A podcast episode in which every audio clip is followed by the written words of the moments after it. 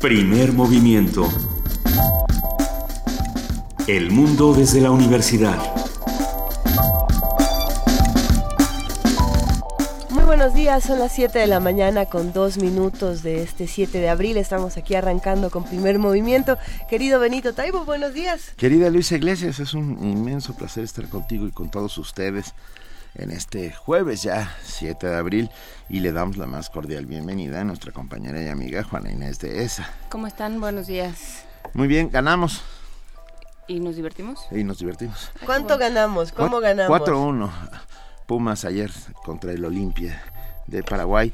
Los que se llevaron boletos y se fueron por cortesía. Nos falta la foto de, los amigos. Sí, del combo amigos. Del combo amigos. Foto del combo y también pedimos que nos mandaron una postal sonora de los gritos, de las algarabías, ya, por lo menos del gol, cómo se escuchan los goles, ¿no? Cuando 4-1 ya me imagino que había mucho grito y mucha emoción. No, ya para el 3 debe haberse caído el estadio, ¿no?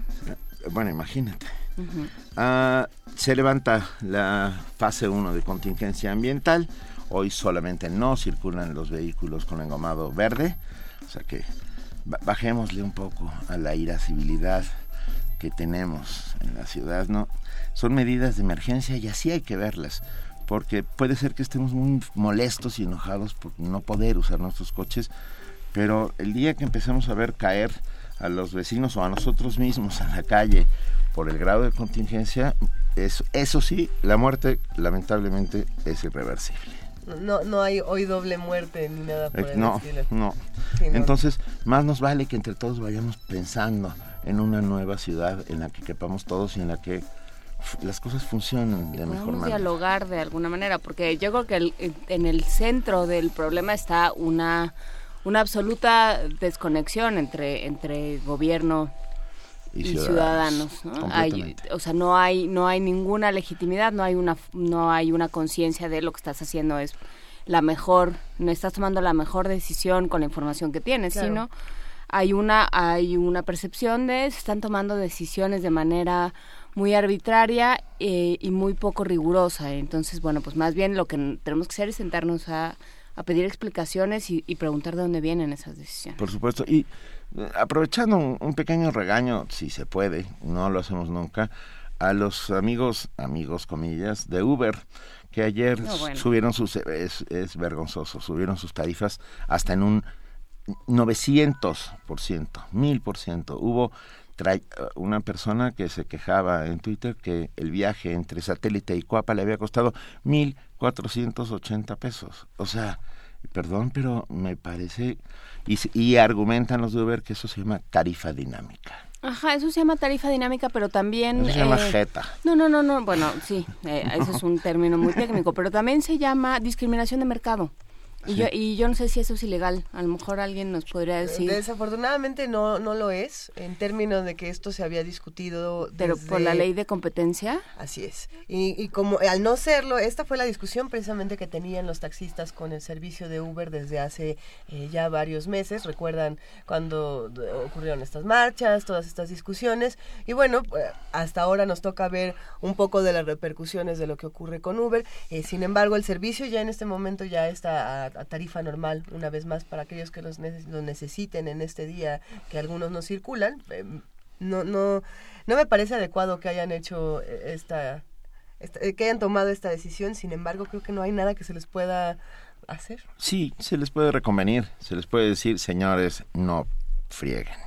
O sea, porque... Pero esas son las medidas que tendría que, que le tocan al gobierno.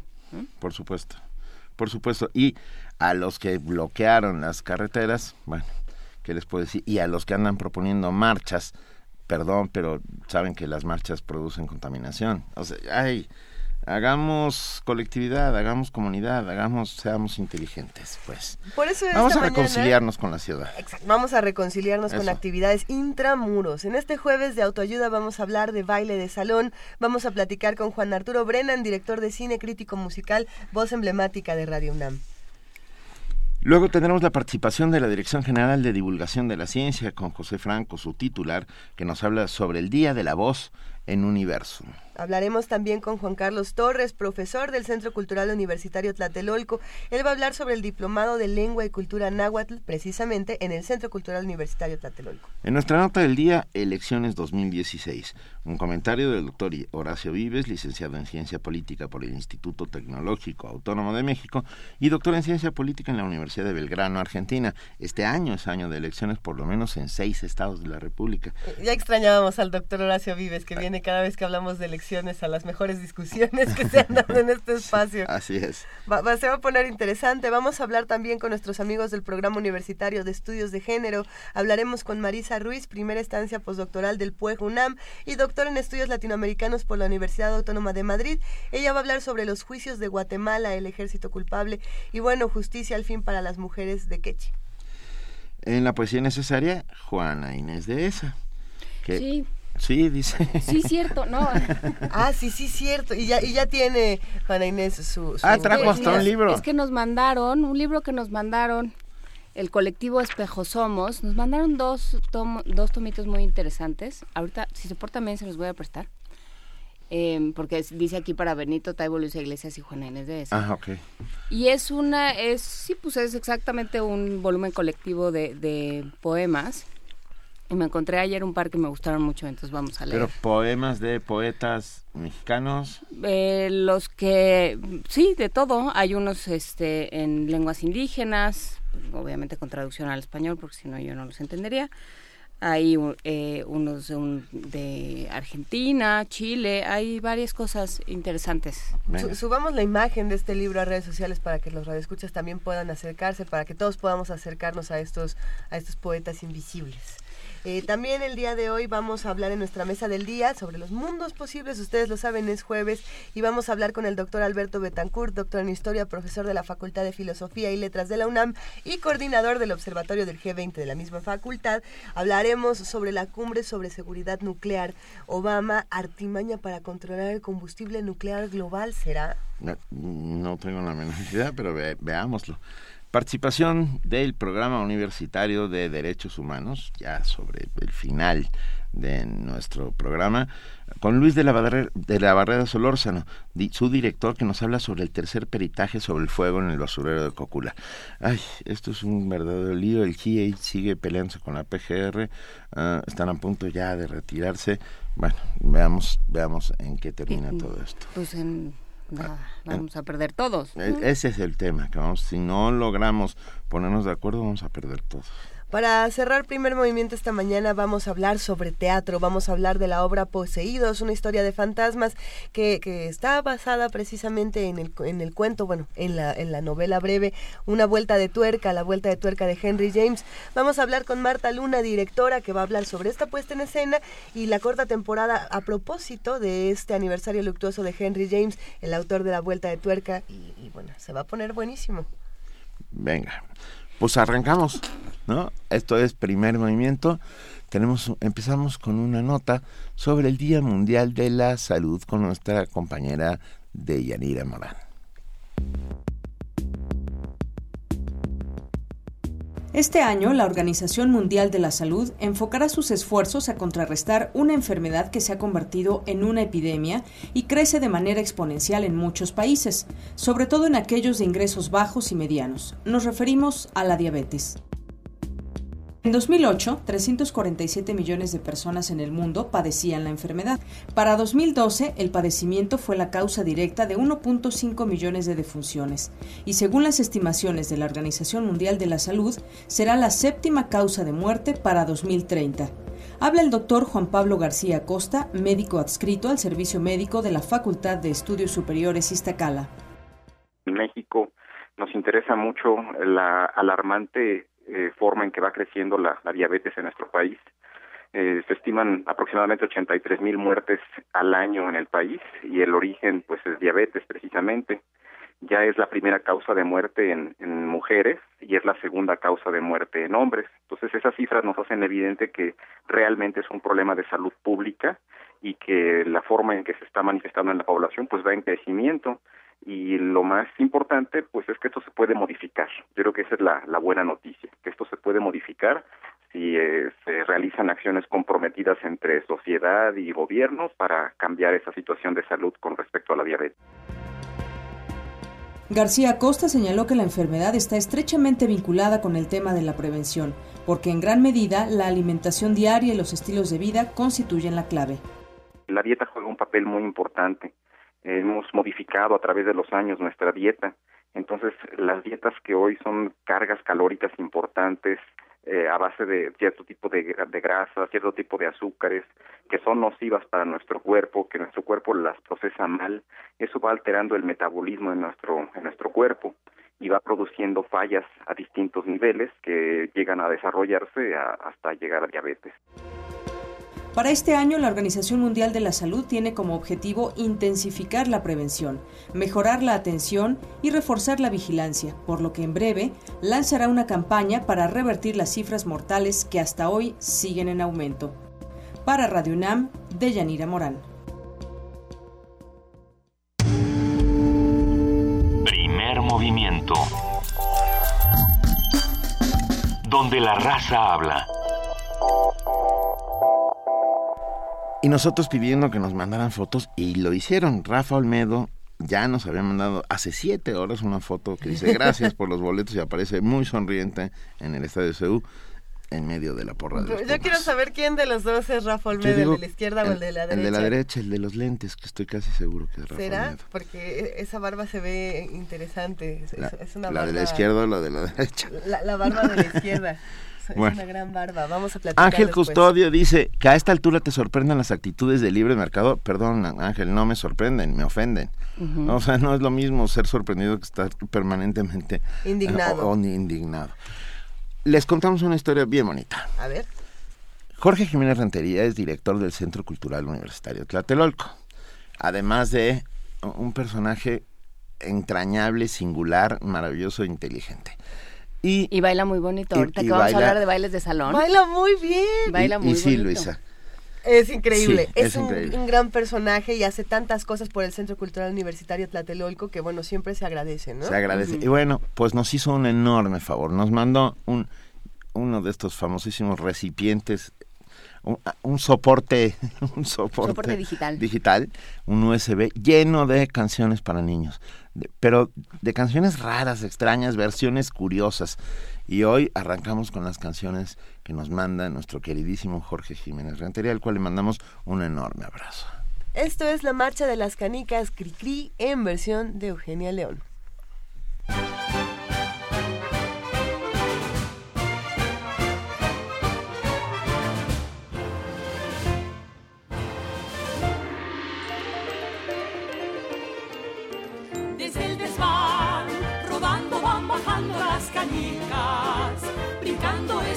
Por escalón, sin ton saltando libres y locas.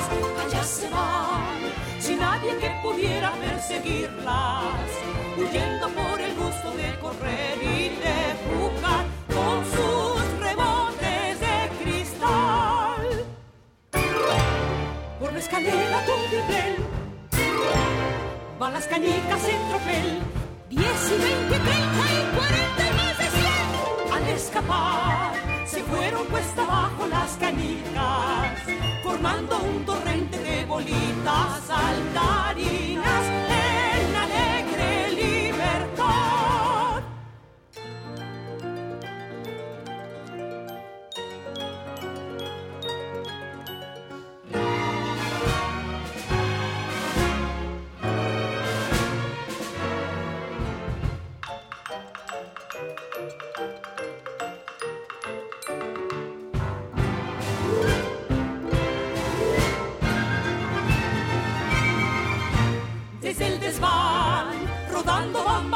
las canicas, brincando escalón por escalón, sin ton ni son, saltando libres y locas. Allá se van, sin nadie que pudiera perseguirlas, huyendo por el gusto de correr y de jugar con sus rebotes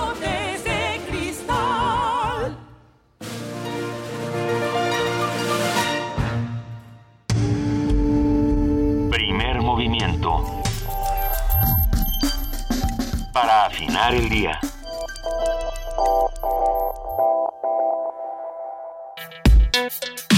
Jueves de autoayuda. El baile es una de las mejores maneras de mantenerse en forma, facilitar el movimiento muscular sin darse cuenta y disfrutar de una buena terapia física y mental, además de llenar el alma y el espíritu. Y si se hace hoy con contingencias mentales a puerta cerrada, bueno, pues evitas morir en el intento. Algunas de las ventajas atribuidas al baile son las siguientes. Estimula el ejercicio físico. Es una actividad entretenida y divertida. Facilita el buen humor, otorga bienestar al cuerpo y al estado de ánimo y se conoce gente nueva, a menos de que uno quiera bailar consigo mismo, como es el caso de Billy Idol, que también es válido. Por supuesto. Se, se vale bailar de todas las maneras posibles salsa cubana, tango argentino, merengue venezolano, entre otros muchísimos géneros, cumbias cubanas, cumbias cubano-mexicanas, porque colombianas, colombianas también. son llamados bailes de salón. Esta mañana, Juan Arturo Brennan, director de cine, crítico musical, nuestro hombre en muchos lugares de la República, que hoy está aquí. Y el responsable de Diáspora de la Danza en Radio 1. Y ni más ni menos. Nos explica por qué y para qué sirve el baile. Muy buenos días, Juan Arturo. Muy buenos días a todos que están por ahí, Benito Juárez, Sor Juana Inés de la Cruz, Luisa Miller, demás personajes ilustres. Oigan, este, ¿saben qué? Dígame. El que haya yo aceptado el enlace de hoy es realmente un sucio truco de mi parte, oh. porque básicamente lo voy a utilizar este pequeño tiempo para confesar una cosa que ustedes no tienen por qué saber, pero pues ya que andamos en esas. La naturaleza me dio dos pies que me fueron muy útiles para jugar fútbol debo confesar, con bastante prestancia durante muchos años. Y pues el talento o digamos la facilidad no es universal. A cambio de eso, la naturaleza me dio dos pies izquierdos a la hora de bailar. Ya, tenemos cuatro. No puede ser. Entonces, eh, es uno de los mis no talentos. Bailo realmente de manera muy penosa, aunque en las fiestas no me queda otra. Debo decir que lo disfruto, pero realmente no lo hago muy bien, se me cruzan los cables a la hora de bailar. Pero todo lo que dijeron respecto a, a sus em, a las ventajas y virtudes del baile es absolutamente cierta. Y por supuesto es muy fácil comparar los beneficios del baile con el simple con los beneficios del ejercicio aeróbico dinámico con la diferencia que además cuando uno está bailando pues uno está concentrado hasta cierto punto en la música y el beneficio es doble. Ahora bien yo me pregunto la música y pónganle aquí unas grandes grandes comillas a música que bailan las jóvenes generaciones de hoy me pregunto qué tanto beneficio pueden dar para el alma y el espíritu y, el intelecto. Yo creo que poca. Por eso, y no es necesariamente una cosa generacional, yo concuerdo con lo que dijiste, Benito, con lo que mencionaron ustedes al respecto de las enormes virtudes de los, llamados bailes finos de salón. A ver. En mi particular concepción hay dos que yo aprecio, admiro y adoro, aún como espectador, porque no los sé bailar particularmente bien. Yo diría que en, en el top top están el tango y el danzón. Sí, estamos de acuerdo. No sé qué opinen, pero son como que lo más bello para oír y para ver para eh, de, de hecho nos quedamos pensando de inmediato en, Obama bailando tango no no Lisa, no nos quedamos por favor, nos quedamos pensando algunos nos quedamos pensando en eso tampoco lo descalifiquen así yo me quedé los que bailan yo me quedé pensando en los en los viejos danzoneros que bailan en un ladrillo y que nos demuestran con ello que son capaces que, que, que sí cabe un alfil, un ángel en la punta de un alfiler. Así es este, les recomendaría a ustedes y al auditorio Radio Escucha que si pueden de vez en cuando dense una vuelta los, eh, no me acuerdo si es los sábados o los domingos, a la explanada de la Ciudadela, donde hay danzoneadas multitudinarias donde se ven cosas realmente interesantes. Y, y, no me refiero tanto a que bueno sí hay algunos algunas parejas de, gente mayor muy virtuosas en el asunto pero más que ir a observar quién baila mejor o quiénes son realmente geniales el ambiente el ambiente de colectividad bailadora que se da en esas danzoneadas multitudinarias en la ciudadela es realmente un fenómeno social eh, muy muy interesante que vale mucho la pena observar. Ahora, como bien dijeron ustedes, pues es al aire libre y van a empezar a caer como moscas gracias a la invasión de Imecas furibunda a la que estamos siendo sujetos, pero de todas maneras es un espectáculo realmente muy muy interesante. Sí por lo musical, sí por lo bailable, pero sobre todo por lo por su eh, componente social. Juan Arturo, eh, ¿cuál es cuál es la lógica detrás del, del danzón? Detrás de esta detrás de estas ocho tiempos del danzón? Es una es una lógica impecablemente sencilla que además es una lógica que, que puedes encontrar en, en formas musicales eh, abstractas, es decir, formas musicales que no se eh, concibieron para bailar, que es, es básicamente el contraste de dos cosas. La primera, el famoso cuadrado que haces en el ladrillito, ¿no? Que esa sí la hace hacer básicamente porque hasta un niño que recién empieza a caminar podría. O cualquier pasito de baile más complicado, se me cruzan los dos pies izquierdos y, es una vergüenza, ¿no? Pero el asunto es, es esto tan sistemático, tan eh, tan codificado que es el hacer el cuadrito y el cuadrito y el cuadrito y de pronto viene lo que llaman no sé si le llaman oficialmente la descarga que es la, la variación donde los danzoneros eh, amplían el espacio y empiezan a girar etcétera etcétera y después regresan a bailar en el cuadrito. Esto, por supuesto, está codificado desde la misma música. Los danzones tradicionales, los danzones clásicos, tienen esta forma que podríamos llamar como una forma ternaria A, B, A, y ese contraste es muy interesante porque es la, el, el sí, el contrastar la parte sistemática, tranquila, perfectamente pensada, geométrica del danzón, con este episodio central donde los danzoneros se dan vuelo a, improvisar y después, por supuesto, hay que regresar a la cordura, sino por otra cosa, por el equilibrio formal. Y entonces ver a alguien, ver una, una pareja haciendo este contraste bien hecho es realmente un gozo. E insisto, hay un montón de, formas musicales que siguen este patrón A, B, A ternario como contraste de dos ideas distintas pero complementarias. Es muy, muy divertido. ¿Cuál otra? Eh, el tango, por ejemplo, es mucho más sofisticado, mucho más elaborado. Y cada vez que veo en vivo, que es muy muy pocas las oportunidades que hay, pero videos de tangueros realmente buenos, además que me asombra infinitamente la complejidad y el dominio de la complejidad, a veces me da miedo. No sé si les ha pasado a ustedes, sobre todo esto es para ti, Benito, que de pronto cuando la dama hace una serie de patadas virtuosas con su piecito en un zapato de tacón muy agudo entre las piernas del caballero, yo digo, bueno, ¿y dónde está el control? ¿Qué tal si se le pasa la mano? Sí. Perdón, ¿qué tal si se le pasa el pie?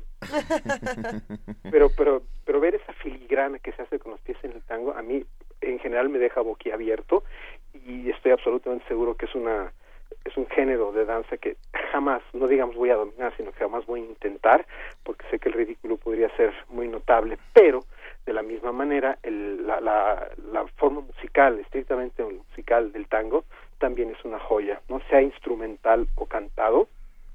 El tango creo que es una de las manifestaciones musicales vernáculas tradicionales más, más importantes de nuestra cultura latina. Sin lugar a dudas. Pero ahora que decías de, del, del danzón, por ejemplo, de estos cuadros, de esta, de esta forma tan, eh, digamos, tan constreñida de bailar, también hay muchas, hay muchas otras formas como de baile colectivo que son así muy, muy esquemáticas, ¿no? no muy para, para todo el mundo. El baile, eh, el, el, lo que llaman square dancing, ¿no? Sí, sí, sí.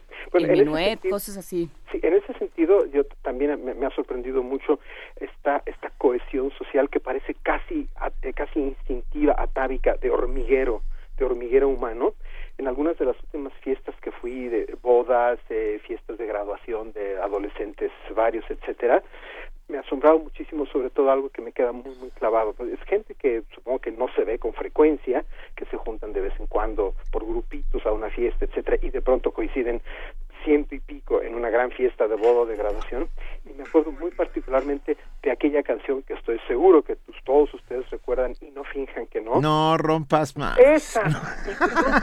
que se armaba así como un hormiguero automático y todo el mundo se sabía la maldita coreografía y, y, la bailaban por horas con una precisión verdaderamente bueno yo yo veía por supuesto jamás me incluí en, en, en el grupo no, bueno. en esto porque nada más al tercer paso de la coreografía ya me había olvidado de todo. Y además pisas esta, a la que, gente. Que, que, de pronto empezaba a sonar la canción y esta masa informe en que estaban bailando por parejas y grupitos de tres a veces, cada quien por su lado, empezaba a sonar, la, ¿cómo se llama el grupo? Caballo Dorado, creo, ¿no? Sí. sí.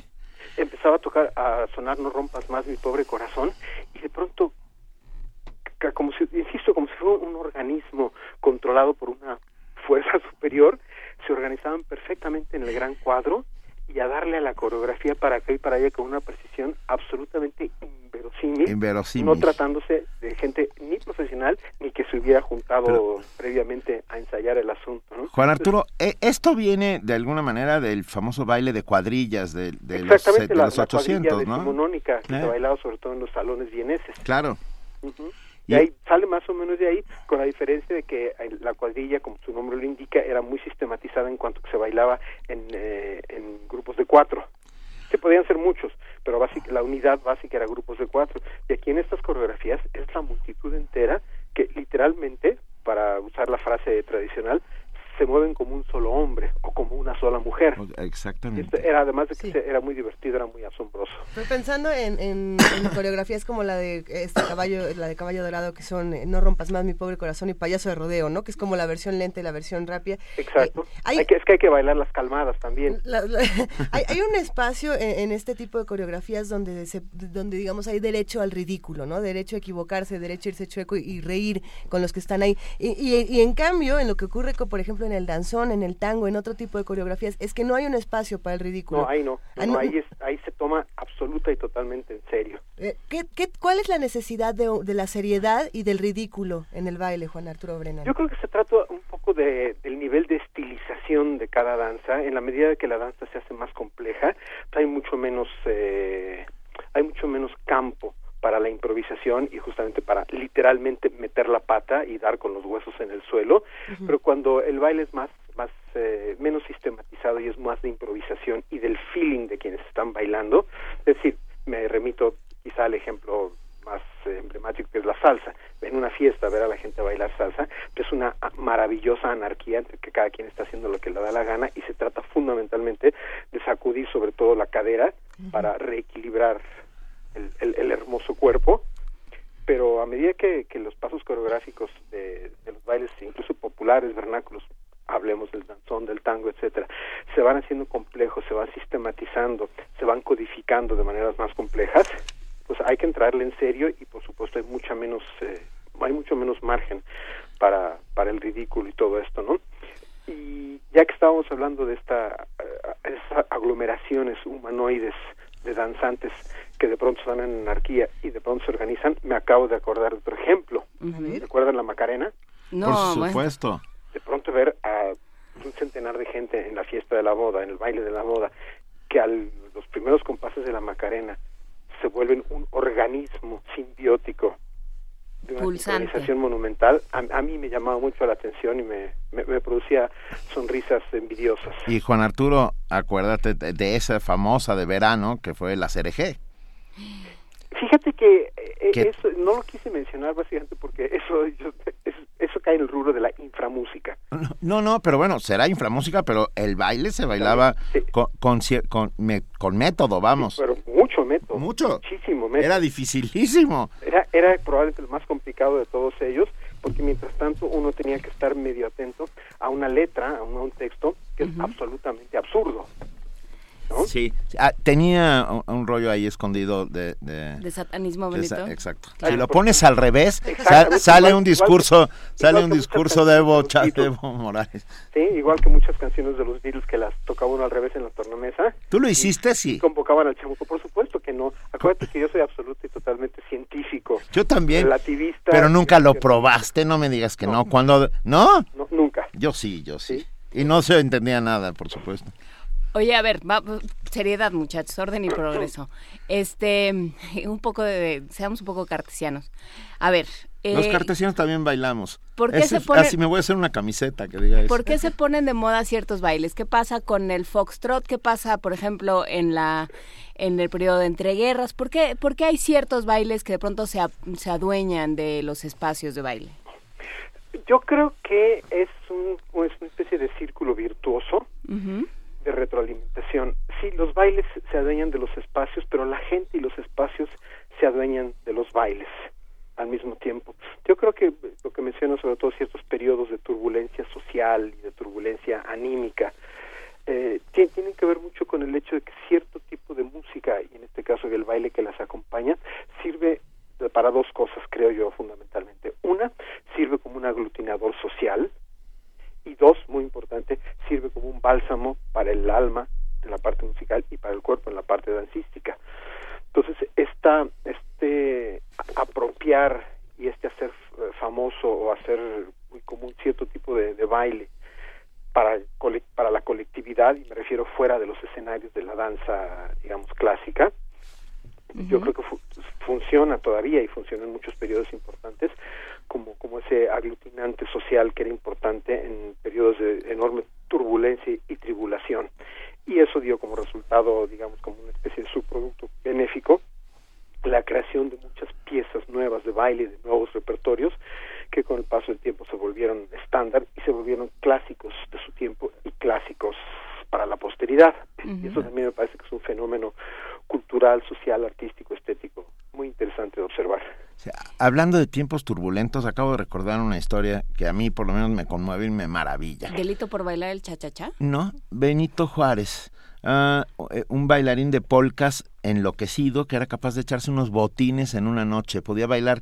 Ese hombre hierático eh, de cobre que nos han mostrado una y mil veces mirando al infinito desde el, pastorcito que fue en la Laguna del Encanto, me lo imagino bailando toda la noche polcas y echándose unos botines y, me devuelve su condición humana, esa condición humana que eh, mientras peleaba contra franceses, eh, estadounidenses, eh, conservadores, polcos, apaches, de todo, pues, ¿no? Me encanta. acuérdate que el, el, problema sí es un fenómeno, no sé si muy universal, pero muy muy específicamente mexicano de las clases políticas que nos tienen que vender a los a los héroes como casi como semidioses. Y el semidios no baila porque es demasiado serio. El semidios si nos los tenemos que comprar como semidios, tiene que ser un tipo absolutamente impoluto, entre comillas, en el sentido de que no se puede dar a los placeres mundanos. Por eso es que la, la, enorme agiografía de nuestros, de nuestros héroes patrios está poblada de unos señores y algunas señoras total y absolutamente solemnes, profundamente aburridos y deshumanizados de manera verdaderamente inicua. Y que parece que no lo eran. No, no, muchos, de ellos evidentemente no lo eran pero ya sabes que a los a los regímenes de cierto tipo no les conviene que sus enormes próceres saquen o se les conozca el lado humano porque entonces se les deja de adorar como como monumentos, ¿no? Como idolitos. Exacto.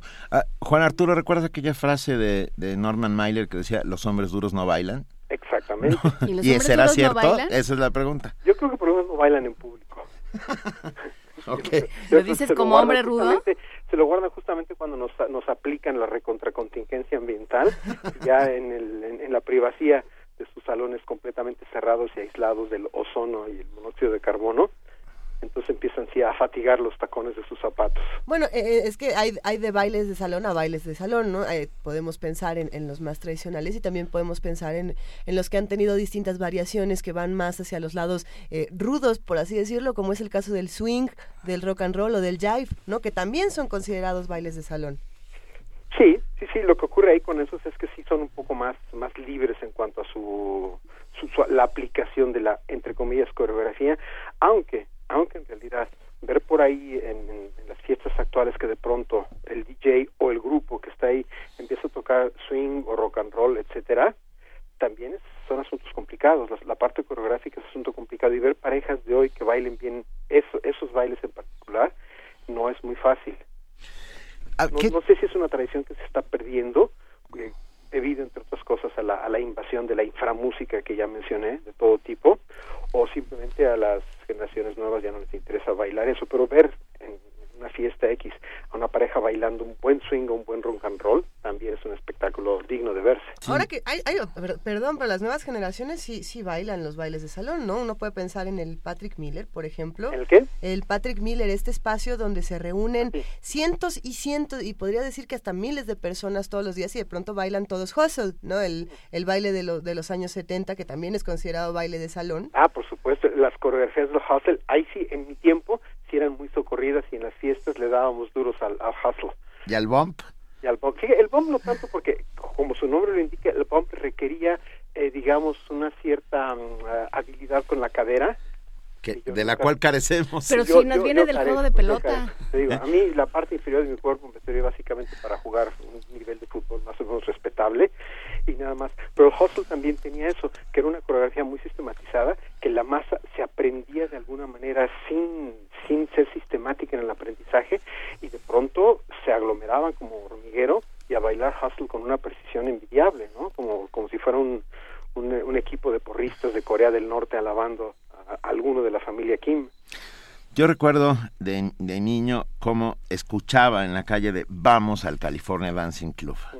¿no? Eh, o al Salón México. O a Los Ángeles. O a Los bueno, que todavía se sigue bailando en Los Ángeles. Y yo he visto danzoneros bailar en Los Ángeles que no me levanto de la silla, como comprenderás, porque no quiero mm, hacer el ridículo, porque es impresionante cómo bailan. Ah, sigue habiendo muy buen baile de salón en nuestro país y en nuestra ciudad. Hay que acercarnos para no verlo desde el punto de vista antropológico, sino eh, dejarnos llevar, ¿no? Llegar hasta la pista de baile y sacar un poco a ese a, ese animal en el mejor de los sentidos, exorcizar a los demonios, ¿no? Sí, sí, mire, y yo creo que lo más importante de todo esto que más allá de las consideraciones estéticas y sociales y coreográficas, etcétera, el, el bailar como una actividad social, además de que tiene esa componente social, a nivel personal es una de, los, de las actividades más catárticas a las que nos podemos dedicar, ¿sí? tiene que ver con el ritmo del corazón, ¿no? Se los dice alguien que no baila, vamos, la, la no, no sé si la última, pero mi más reciente bailada fue en una de las fiestas del reciente Festival de Cine de Guadalajara. Ándale. Que probablemente recuerdan ustedes mi presencia allá. Sí. Este, hubo una fiesta de las, creo que fue la fiesta del Cine, que es una de las más famosas y más este, solicitadas cuando es cuando hay Guadalajara y este y pues se dio la ocasión y me puse a darle insisto no nadie se admiró no fui requerido para autógrafos ni para videos ni nada pero fue una media hora absolutamente catártica no de, sacar y de, literalmente sudar el día y sudar los días a través del baile siempre tiene un, beneficio muy muy notable. Nadie te pidió que le que le guardaras una polca en tu carnet porque el carnet es otra institución muy bonita del baile. Punto número A, ahí no, todavía, vamos, no ha llegado la, la añeja costumbre del carnet. Y punto número B, debo decirte que no era yo el mejor bailarín de, en el piso. Entonces difícilmente había colas de damiselas este, esperando bailar una pieza conmigo. Más bien era al revés. ¿Eres obrero de la media cancha? ¿Poca técnica, mucho entusiasmo? Eh, en el baile sí, en el baile sí, pero estás hablando de, la cancha, en el fútbol era yo otra cosa. ¿Qué, qué jugabas? Eh, empecé como portero, hasta que me rompieron la nariz de un balonazo. Okay. Y decidí jugar extremo izquierdo el resto de mi O sea, extremo, yo, yo jugué siempre extremo lo más lejos. Exacto, lo más lejos del balón, ¿no? ya que estamos en esos temas, sí permítanme este desfogarme con una última, una última, una penúltima observación.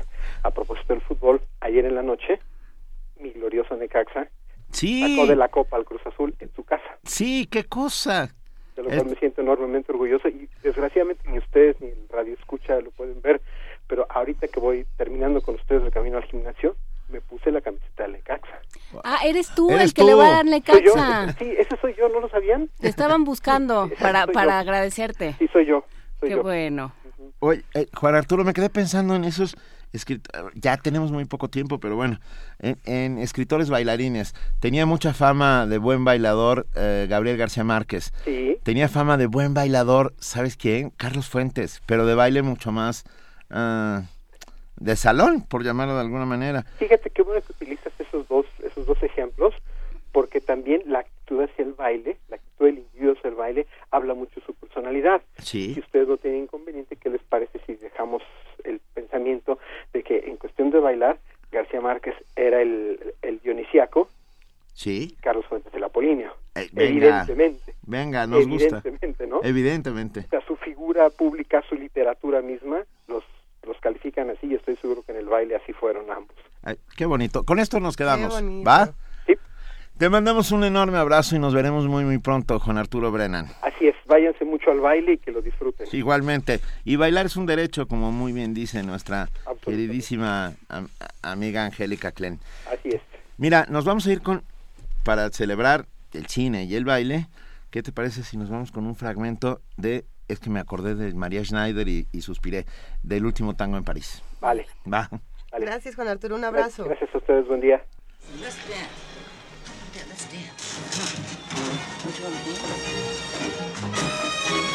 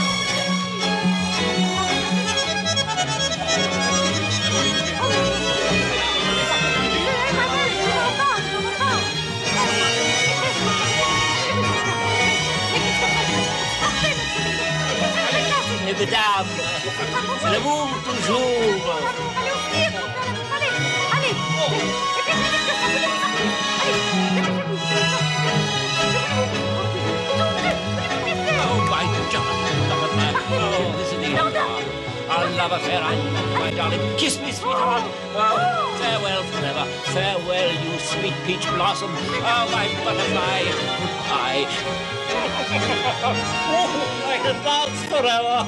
Oh, my hemorrhoid.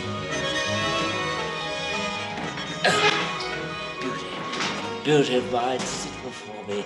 Let me peruse you and remember you always like this. Primer movimiento. Donde todos rugen, el puma ronronea. Son las 7 de la mañana con 44 minutos. Los invitamos a que se queden con nosotros porque es momento de que platiquemos con nuestros amigos de la Dirección General de Divulgación de la Ciencia de la UNAM. Ya se encuentra en la línea de José Franco, su titular. Muy buenos días, Pepe. ¿Cómo estás? Buenos días, Luisa. ¿Qué tal? ¿Cómo los trata la contingencia? Ay, No, ojito pues, pues mira, hemos sobrevivido. Cuéntanos, Somos ¿cómo va todo? sobrevivientes de las contingencias de este año, me parece muy bien. La, Oye, la voz se la- nos puso un poco ronca, pero fuera de eso... ahí- Yo ahí también, andamos. ¿eh? Yo también ando ronco. La voz es una de estas cosas que, que se perturban. Bueno, yo creo que todas las fosas nasales, con cuando tenemos estos niveles de contaminación, porque claro, hay reacciones alérgicas en el cuerpo que hacen que hablemos chistoso de repente. ¿no? Hablamos chistoso, pero... Pero, ¿Pero es hablamos de la importante- voz? Digo, hablemos hijo. de la voz. Hablemos de la voz. Pues el 16 de abril es el Día Internacional de la Voz. Es un es un día que fue designado, decretado por la Organización Mundial de la Salud hace 17 años, en 1999. Y pues en México se celebra desde el 2001 y eh, los últimos años, los últimos tres, cuatro años, hemos estado apoyando a los grupos de, de foniatría a celebrar el Día Mundial de la Voz desde la Dirección General de Divulgación de la Ciencia, en particular desde el Museo Universum. Y este año vamos a tener una celebración de tres días, tres días que yo creo que van a estar muy, muy padres, así es que hay que invitar a todo el público universitario y no universitario a que a que nos visiten los días 14, 15 y 16 que vamos a tener muchísimas muchísimas actividades afuera en la explanada del Museo Universum. ¿Nos puedes dar un adelantito? ¿Cómo no? Este va a haber, pues obviamente charlas, charlas relacionadas con la voz, eh, charlas que de, que describen desde cuál es eh, la física de la voz, cómo interpreta nuestro cerebro los sonidos, eh, incluso va a haber una charla sobre eh, estos personajes que nunca les vemos la cara, pero que conocemos perfectamente sus voces, que hacen doblajes de, de los personajes, ya sea de películas o de caricaturas. Entonces vamos a tener pues este toda una serie de, de charlas, vamos a tener música, vamos a tener música coral, vamos a tener un coro, vamos a tener también atención para todas aquellas personas que quieran mejorar su, su voz, su dicción o que tengan algún padecimiento que pueda que, que los esté afectando, ya sea de manera crónica o de manera muy muy específica. Hay hay enfermedades asociadas a, a la voz y estas enfermedades pues son enfermedades que, que se dan en el tracto respiratorio y que producen o afonía o, o, disfonías y una de estas enfermedades, fíjense curiosamente ahora que, que estuve eh, eh, tratando de educarme un poquito alrededor de la voz, este me enteré que una de las enfermedades que más afectan a las cuerdas bucales eh, es una enfermedad que se llama papilomatosis, que es producida por dos tipos diferentes de virus, que son virus del papiloma humano. Y hay como 150 variedades del virus de papiloma humano, de los cuales dos, el BPH6 y el BPH11, afectan a pues las cuerdas bucales y el tracto respiratorio y producen producen verrugas que son este pues especies de, de, de, de pequeños tumores que no necesariamente son cancerosos, no necesariamente son malos, pero que pues definitivamente eh, molestan muchísimo para hablar.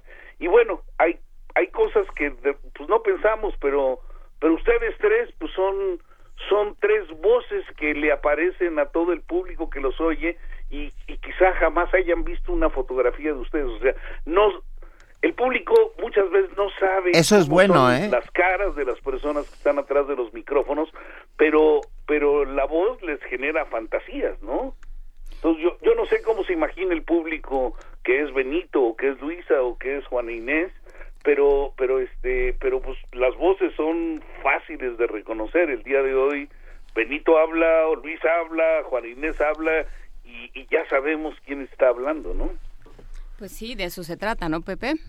Pues, sí, no, no, no hay que ser anónimos con la voz, nada más con la cara. Solo con la cara, exactamente. Ahora hay que decir que son mucho más guapas mis compañeras que sus propias voces.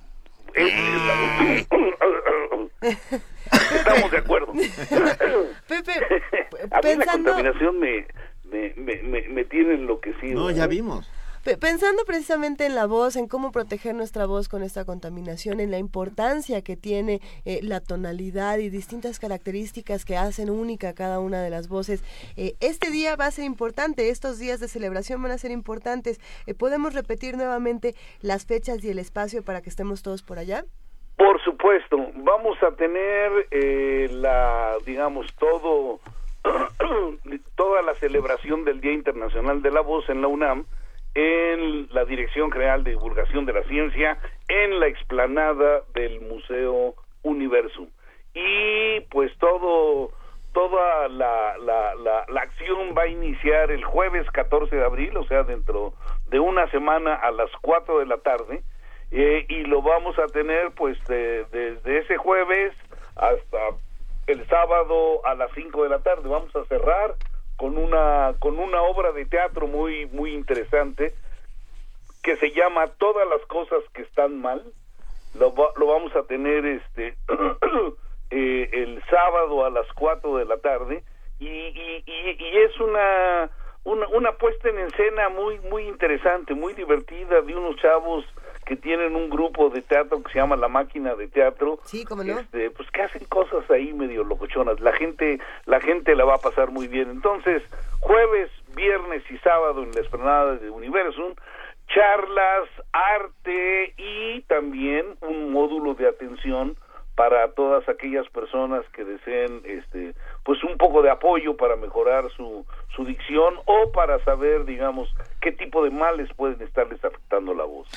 Venga, ya ves lo que provocas, Pepe. Teresa Carreón nos escribe, dice, ya los busqué en Google, supongo que para ver nuestras fotos sí, y, pues sí. y creo que ya nunca más volverá a, escuchar- a Al escucharnos. contrario, al contrario, los van a los van a acusar cuando, cuando cuando vean sus fotos van a decir como tú dijiste, mi querido Benito, y en eso te incluyes, son los tres muchísimo más guapos que como suenan sus. Que como sonamos, no bueno.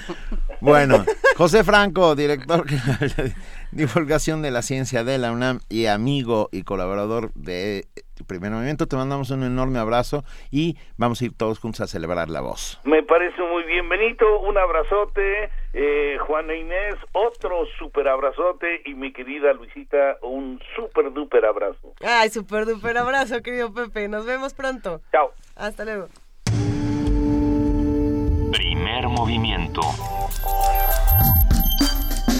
Donde la raza habla.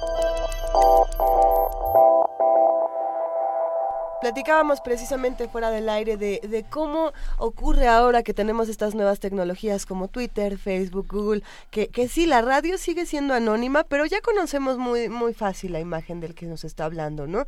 Eh, hay, hay una comunicación de entre todas estas redes donde de pronto ya podemos ver eh, a, a Juana Inés presentando su libro en Mérida, a Benito en la fileminería, eh, a, a- a Luisa dando la vuelta por donde sea que, que- que esté, y, y podemos conocer ya directamente exactamente, la información está muy al alcance, ¿no? Y de la misma manera que nosotros podemos verlos a ustedes, es, va para los dos lados, vemos sus fotos, no se crean que ya los cachamos cuando hablan entre ustedes y no nos invitan, los radioescuchas ya se hacen cuates y, no nos taguean. Ya nos olvidan. Pero aunque no nos taguen, también estamos leyendo lo que nos escriben. A ver, eh, por ejemplo, aquí nos escriben eh, ya varios, Refrancito ya escribió, Teresa Carreón. Carreón, también el señor de los seguros que me encanta, ese, ese es uno de los mejores nombres, ¿no? Pero además es un personaje que hace tutoriales. Le mandamos un gran abrazo al señor de los seguros. Hace tutoriales sobre ah, cómo comprar seguros de cualquier tipo, de cómo utilizar tus finanzas. La verdad es que sigan al señor de los seguros, arroba Eloy López J, porque hace un montón de cosas alrededor de nuestras finanzas personales y, y seguros sobre todo de vida. No saben qué personajazo. Si, quieren... Carlos Garnica, Gustavo Martín. Gustavo Martín. De Guillén Villoro. Adam Beldarrain. Son muchos los que escuchas. R. Guillermo mandó una maravillosa. Descartes, Spinoza, Leibniz, Kant, Hegel, Locke eran racionalistas graves diurnos, pero por las noches se soltaban el pelo. Me imagino un baile donde estuvieran todos estos mm, personajes y sí, sí se antoja. Sí se antoja. Nos vamos a una nota. vamos a una nota, vamos a escuchar eh, el 75 aniversario del Instituto de Química. Esta nota nos la está compartiendo nuestra amiga Dulce García. El 5 de abril de 1941 se inauguró el Instituto de Química de la UNAM. Su tarea inicial fue organizar la investigación científica en el campo respectivo en México, con el fin de institucionalizarla. Este 2016 cumple 75 años de contribuir al crecimiento de esta ciencia en el país. Por ejemplo, en tiempos de la expropiación petrolera, desarrolló la síntesis industrial del tetraetilo de plomo, antidetonante que permitió comercializar las gasolinas en México. En entrevista para Radio UNAM, el doctor Jorge Peón Peralta, director del Instituto de Química, habló de los logros que ha obtenido esa entidad académica. Hemos tenido un pasado del cual estamos muy, muy orgullosos y muy contentos, implican muchísimos logros. Uno de ellos fue el trabajo que realizó el doctor Jesús Romo Armería en el desarrollo de metodologías sintéticas.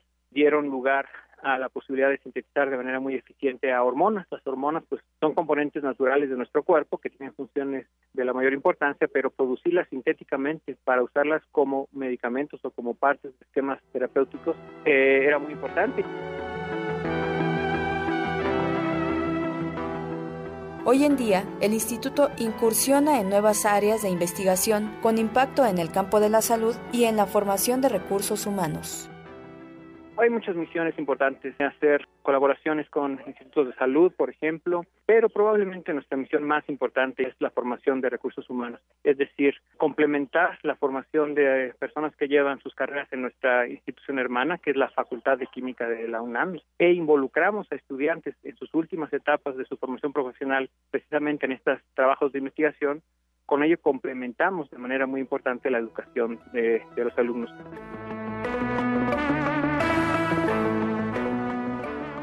El instituto cuenta con cinco departamentos, el de productos naturales, el de síntesis orgánica, el de química inorgánica, el de bioquímica y el de físico-química, con los que enfrenta los retos derivados de la modernidad. Algunos de ellos son la contaminación y la química verde. De estos nos habla Mariano Martínez Vázquez, investigador del Instituto de Química. Nosotros hemos hecho de la investigación de la química una filosofía, una cuestión de, vida. En esa forma que vemos nosotros la investigación en química, pues hemos logrado sobre todo consolidar en México áreas tan importantes como la de síntesis, y una muy importante es el estudio de la diversidad química de las especies vegetales que tiene México. De aquí se desarrollaron los primeros conceptivos orales derivados de hormonas de esteroides vegetales. Con 75 años cumplidos, el Instituto de Química busca nuevas posibilidades de investigación, además de preservar las que han dado resultados satisfactorios. Radio UNAM, Dulce García.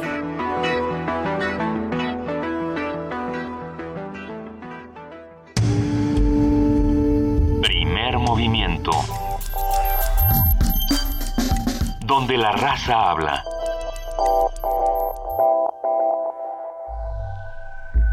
Un acuerdo secreto entre dos o más personas que tienen la misión de gestar algún plan o daño. Todo poder es una conspiración permanente.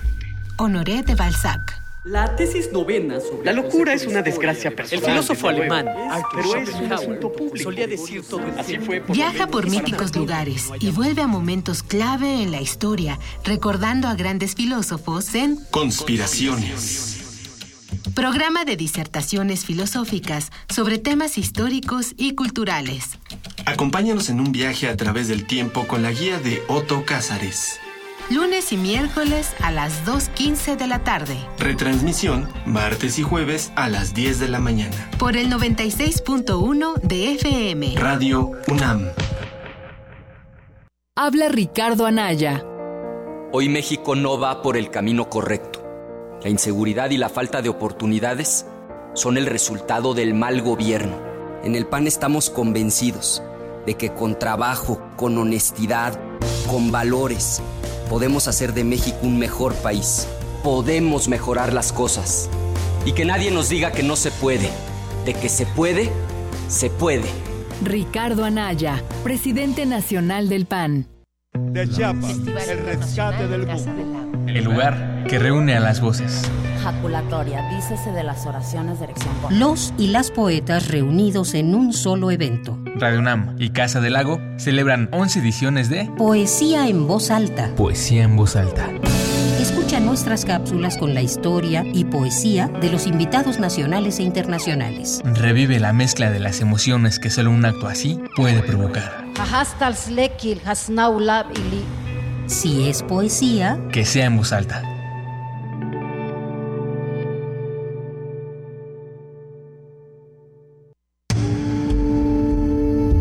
Primer movimiento. Información azul y oro.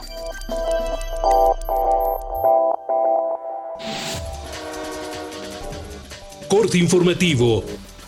Para 2030, el número de personas con diabetes será de 439 millones, lo que representa el 7.7% de la población mundial adulta, explicó Araceli Jiménez Mendoza, académica de la Escuela Nacional de Obstetricia y Enfermería de la UNAM. Es una enfermedad que anteriormente se presentaba en personas adultas y actualmente hay factores que están influyendo para que se presenten en población más joven, inclusive en niños. Puede ser por genética, pero también por sedentarismo y por la calidad de los alimentos que consume.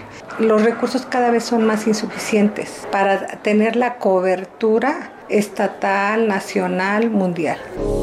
Durante la clausura de los foros sobre el uso de la marihuana, Miguel Ángel Osorio Chong, secretario de Gobernación, llamó a construir una nueva política en materia de drogas con visión de largo plazo. Se trata de contar una, con una política integral, una política que permita reducir el mercado ilegal, mermar el poder del crimen organizado y disminuir la violencia, pero que a la par comprenda la necesidad de contar con instrumentos para desincentivar el consumo y ofrecer a quienes sufren de una adicción la atención que requieren. José Narro Robles, secretario de Salud, aseguró que la política pública que surja del debate nacional sobre la marihuana debe sustentarse en criterios científicos. Lo anterior permitirá robustecer el acceso a medicamentos y productos y poner a disposición de la población mexicana mayores opciones terapéuticas para el tratamiento de distintos padecimientos. El representante regional de la Organización de las Naciones Unidas contra la Droga y el Delito, Antonio Mazzatelli, insistió en que no se debe criminalizar a los consumidores. El consumidor no tiene que ser perseguido, debería encontrar espacios para tratamiento y rehabilitación, sobre todo si es un consumidor a problema, porque la gran mayoría de los consumidores no generan problemas de salud. El Instituto Nacional Electoral canceló el registro de Morena a las candidaturas a los gobiernos de Zacatecas y Durango. El organismo argumentó que los candidatos no cumplieron con la entrega de los informes de gastos de precampaña. Organizaciones no gubernamentales pidieron al Instituto Federal de Telecomunicaciones cesar la campaña que criminaliza las estaciones de radio sin concesión. Dijeron que las acciones aluden a las radiodifusoras comunitarias e indígenas y amenaza la libertad de expresión. Amnistía Internacional informó que en 2015 se registraron 1.634 ejecuciones de condenados a muerte. La cifra es la más alta en 25 años. Queremos que miles de personas continúan siendo ejecutadas, incluyendo el último año, y creemos que miles de sentencias de muerte fueron impuestas. Representantes de asociaciones de víctimas de Venezuela señalaron en la Cámara de Senadores que la ley de amnistía aprobada es inconstitucional. Dijeron que varios diputados que la ratificaron son responsables de tortura y lesionar a ciudadanos inocentes. Jorge Creines, dirigente del Partido Comunista Argentino, aseguró que la salida del canal de televisión de origen venezolano Telesur es un golpe a la libertad de expresión orquestado por el gobierno del presidente Mauricio Macri. Pretenden establecer una dictadura comunicacional pretenden la unicidad de voces, pretenden el discurso único y en ese sentido tenemos que luchar por la libertad informativa, por la pluralidad de voces. Y tenemos que preguntarnos qué es lo que no quiere ver Macri en la Argentina, que dice Telesur. Hasta aquí el reporte, en una hora más información. Primer movimiento donde todos rugen, el puma ronronea. Son las 8 de la mañana con 4 minutos y ahí al, norte, no de la ciudad, sino al norte de la Patagonia y al sur de Canadá, para los que preguntaban por qué siempre digo que al norte de la ciudad. bueno, bien, Luis. Por ahí está Tlatelolco y ustedes saben que hay un lugar muy especial que es el Centro Cultural Universitario Tlatelolco. Esta mañana vamos a hablar con Juan Carlos Torres López. Juan Carlos, buenos días, ¿cómo estás? Hola, buenos días. Hay un diplomado de lengua, de, a ver, va de nuevo. Un diplomado de lengua y cultura náhuatl en el Centro Cultural Universitario Tlatelolco. Sí, así es. Este es un, un diplomado que ya lleva pues ya casi dos años y tenemos este ya vamos a iniciar con el cuarto grupo ¿eh? de enseñanza de lengua lengua náhuatl y cultura náhuatl también. Cómo cómo ha sido esta experiencia eh, ya que están llegando a esta a esta cuarta temporada por así decirlo cómo les está yendo qué, qué han visto pues me ha sido muy productiva. Fíjate que eh, la enseñanza del náhuatl de la lengua náhuatl no es difícil. Bueno tiene sus sus complicaciones como toda lengua pero algo que me parece muy interesante de lo que se está haciendo aquí en el diplomado es que se da también la enseñanza de la cultura, de un contexto cultural para entender la lengua, cosa que muchas veces no pasa y que es necesario ¿no? para, para comprender cualquier lengua, especialmente una como las lenguas originarias de México, que el contexto cultural es bastante distinto. Las lenguas originarias sin duda tienen un contexto importante cuando, cuando tenemos que detenernos a reconfigurar esta realidad. Ellos la tienen eh, reconfigurada por entero. Entonces eh, vale, vale muchísimo la pena adentrarnos a todo este asunto. Cuéntanos por favor qué hacemos si queremos entrar. Bueno, si ustedes quieren entrar, eh, consulten la página del centro. Yo les puedo también dejar un correo del contacto. Prácticamente es mandar una carta de motivos y realizar su inscripción y bueno a estas alturas ver si todavía hay cupo no porque el cupo es un poco limitado no podemos este tener eh, pues a muchas personas no no, no podemos irnos a sentar a las enormes escaleras del Centro Cultural Universitario Tlatelolco a ver si alcanzamos por ahí eh, meternos de oyentes, entrar al chisme.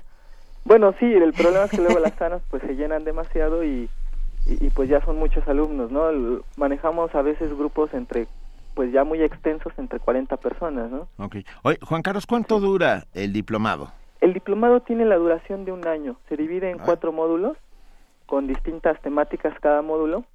Eh, por la parte de la cultura, los módulos duran aproximadamente dos meses y medio y el diplomado en total dura un año. ¿Y, y acabas hablando algo de náhuatl? Claro. ¿Ah? Sí, sí, el, el, el objetivo es que el alumno no solo tenga conocimientos básicos de la gramática del náhuatl, tanto del llamado náhuatl clásico como del náhuatl contemporáneo, sino que también ya aprenda o salga del, diplomado eh, pudiendo leer o hablar algunas frases sencillas o pudiéndose comunicar ya, por lo menos de manera básica. ¿Y cuesta algo ir al diplomado? Este sí, tiene un costo, eh, pero se le pueden aplicar distintos descuentos dependiendo si son alumnos de la UNAM, trabajadores, o en cualquier otra situación, eso también hay que verlo con las, eh, las autoridades administrativas del centro cultural. Bueno, una página, una dinos, dinos cómo nos acercamos. Bueno, la página del centro es www.tlatelolco.unam.mx. Y, nos dijiste un correo. Ajá, un correo. Eh, pueden escribir para información sobre el diplomado eh, con Lucía, sb.unam.mx. Pues venga, todos listos para acercarnos a este diplomado de lengua y cultura náhuatl en el Centro Cultural Universitario de Tlatelolco, que ya va por su cuarta edición, nos sí, dices. Su cuarta, la cuarta generación.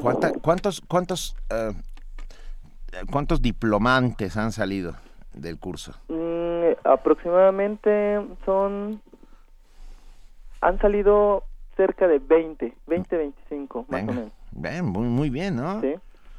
Y bueno, y además importante que esto ocurra en el Centro Cultural Universitario Tlatelolco, un espacio que tiene una propuesta muy particular para los jóvenes, ¿no? Eh, todos los talleres que se dan, por ejemplo, en la UBA, en la unidad de vinculación, todos, todos tienen un precio muy accesible, si no es que muchos de ellos son gratuitos, todas las exposiciones están disponibles para los que estén dispuestos a darse una vuelta para allá. Eh, todos eh, metámonos a www.tlatelolco.unam.mx y visitemos un poco de esta, de esta enorme oferta que tiene en el Centro Cultural.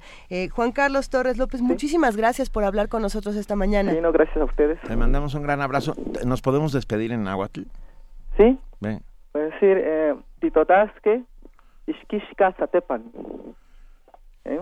Nos vemos hasta pronto. Venga, pues nos vemos hasta pronto. Muchas gracias por estar con nosotros. Sí, gracias a ustedes. Y, y nosotros vamos a, a una pieza sonora interesantísima de Solo Uno con Juan Pablo Villa y Mardonio Carballo. Es este espectáculo común que hicieron este par de genios y que ha, recorrido medio país demostrándonos que nuestras lenguas están vivas y, son, y son espectaculares.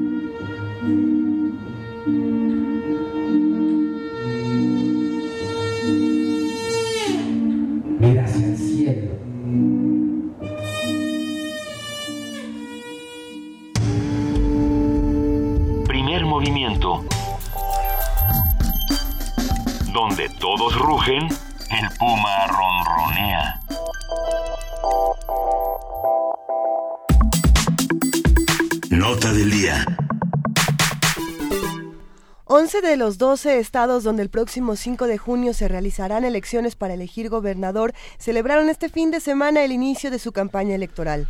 Aguascalientes, Chihuahua, Durango, Oaxaca, Puebla, Sinaloa, Tamaulipas, Veracruz y Zacatecas arrancaron la campaña que ya había comenzado en días anteriores en Hidalgo y Quintana Roo.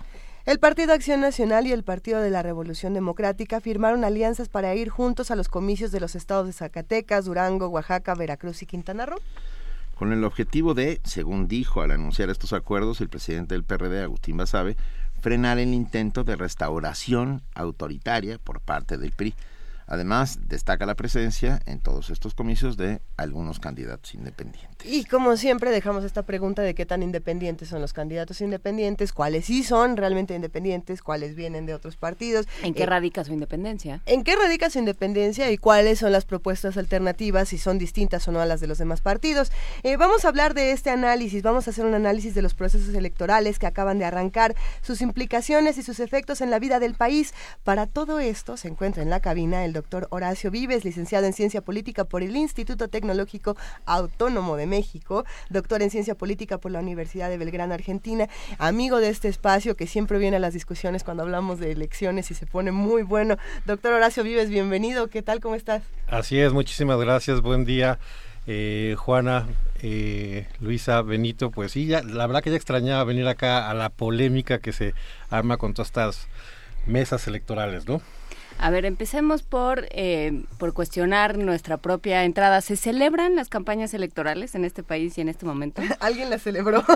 Pues mira, no sé si se tengan que celebrar en la acepción de, de festejar, pero bueno, pues ni modo hay que hacerlas, ¿no? Es algo eh, legal y además me parece también que es un ejercicio, ¿no? Dándole el beneficio de la duda de que pues medianamente se confronten algunas... Eh, eh, propuestas, algunas ideas, algunos perfiles, para que el electorado que, eh, yo insisto, eso es lo más importante, que es el que tiene eh, el poder de, de, decisión, pues tenga la mayor información eh, posible, pues para tratar de emitir un voto lo más eh, informado y lo más libre, ¿no? Que ese es el, el propósito de las elecciones.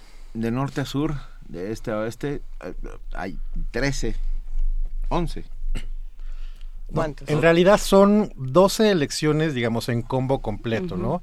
Congreso local, ayuntamientos y gobernador.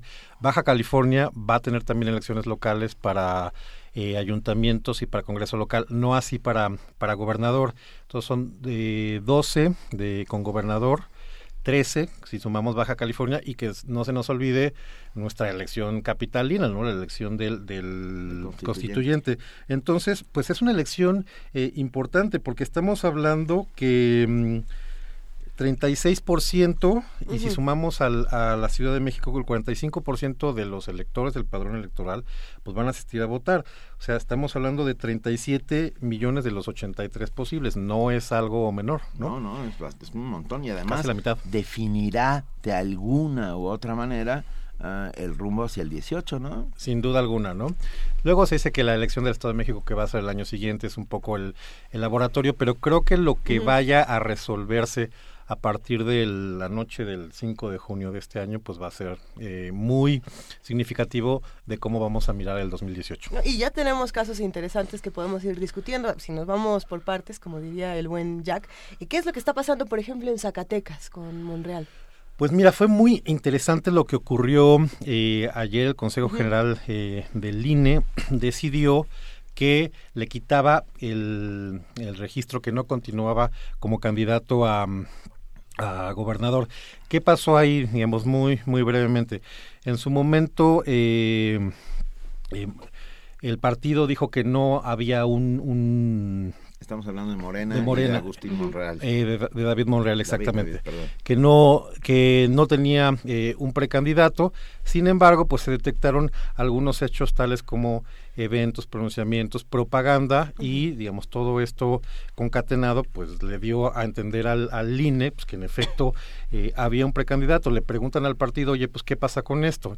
Y el partido responde, no, bueno, mire, esto es parte de, eh, de las actividades ordinarias de la promoción y posicionamiento eh, del partido. Con todo, eh, está la manifestación del, del, del, precandidato y unos días antes del, de, de, la sesión de ayer eh, se presentó, digamos, un informe que le llaman ad cautelam eh, en ceros.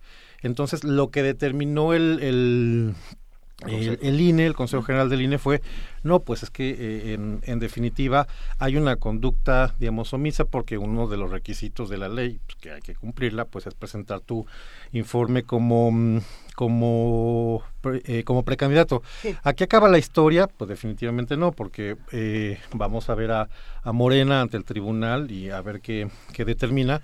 Y también ayer hubo alegatos en el sentido de decir, bueno, pues es que la ley electoral mexicana, digamos, puede ser muy eh, restrictiva, vamos a buscar tratados internacionales, otro tipo de, de, de organismos para que no se cuarto no se elimine, digamos, el derecho de, de Monreal para postularse como, como candidato a gobernador. Y bueno, en todas estas elecciones ya iremos un poco desglosándolas, pero hay una que a mí particularmente me llama la atención, que es la de Kramer contra Kramer, digo, perdón, Yunes contra Yunes en Veracruz. Kramer contra Kramer, buenísimo. ¿Qué, qué pasa en Veracruz? ¿Qué pasa en Veracruz? Bueno, la verdad es que eh, independientemente de que en cada uno de, de estos estados, pues a los ciudadanos les interesa lo que va a ocurrir en su comunidad, en su distrito, uh -huh. en su ayuntamiento, sin duda alguna Veracruz eh, pues ya adquirió un carácter eh, nacional, ¿no? Digamos, por todo el, la, la, descomposición eh, y el caos que está viviendo eh, el Estado. En definitiva, eh, pues una de las cosas que, como tú lo señalabas, que, que pareciera ser un, eh, un asunto de familia, pero pues es un asunto de familia muy dividida, ¿no? Porque claramente eh, ya las... Eh, las, las trayectorias, los perfiles de los precandidatos, pues dejan, dejan ver y las declaraciones de que en efecto vamos a una eh, elección de mucho contraste y de, y de, choque de trenes en términos de, de, de las propuestas. La verdad es que eh, es un buen momento para ser veracruzano y tener credencial de elector para votar, porque en definitiva sí hay, como ciudadano hay que tomar muchas decisiones en ese estado, ¿no? ¿Habrá sorpresas? Mira, en ese sentido creo que la, la campaña está arrancando, quedan algunas eh, semanas, pues han pasado, eh, la verdad es que cada, de repente cada semana acá tanto nos enteramos de, de cosas terribles que pasan en algún punto de, eh, de Veracruz.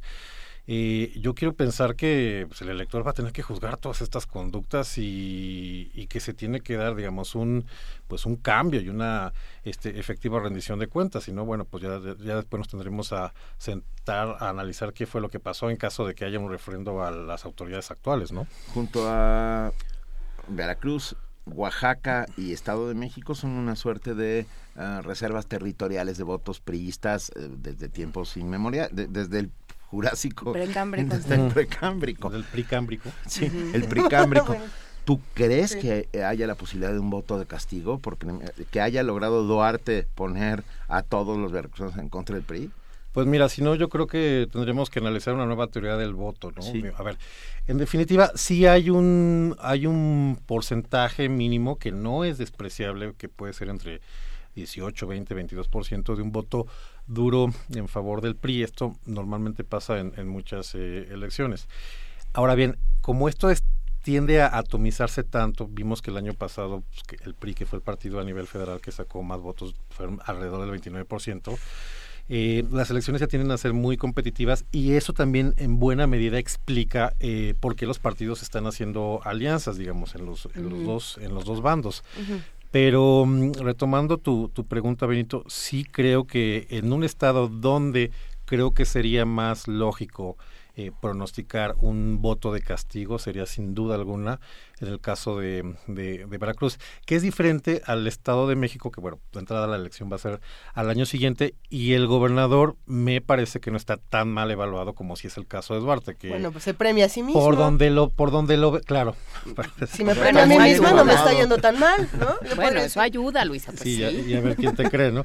Pero mmm, claro, me parece que no, eh, bajo el índice que lo quieras ver, eh, Veracruz sí debe ser de los gobiernos peores evaluados. ¿no? Ajá, pero a ver, ¿qué haces? O sea, ahí entras en un círculo, eh, en un círculo vicioso y en una cosa muy perversa, que es, bueno, eh, tienes un, una población completa y absolutamente eh, harta de, de esta política de simulación, de este, además de este régimen violento, autoritario, eh, represor, ¿no? Eh, todos los adjetivos espeluznantes que se pueda uno imaginar, todos esos, ¿no?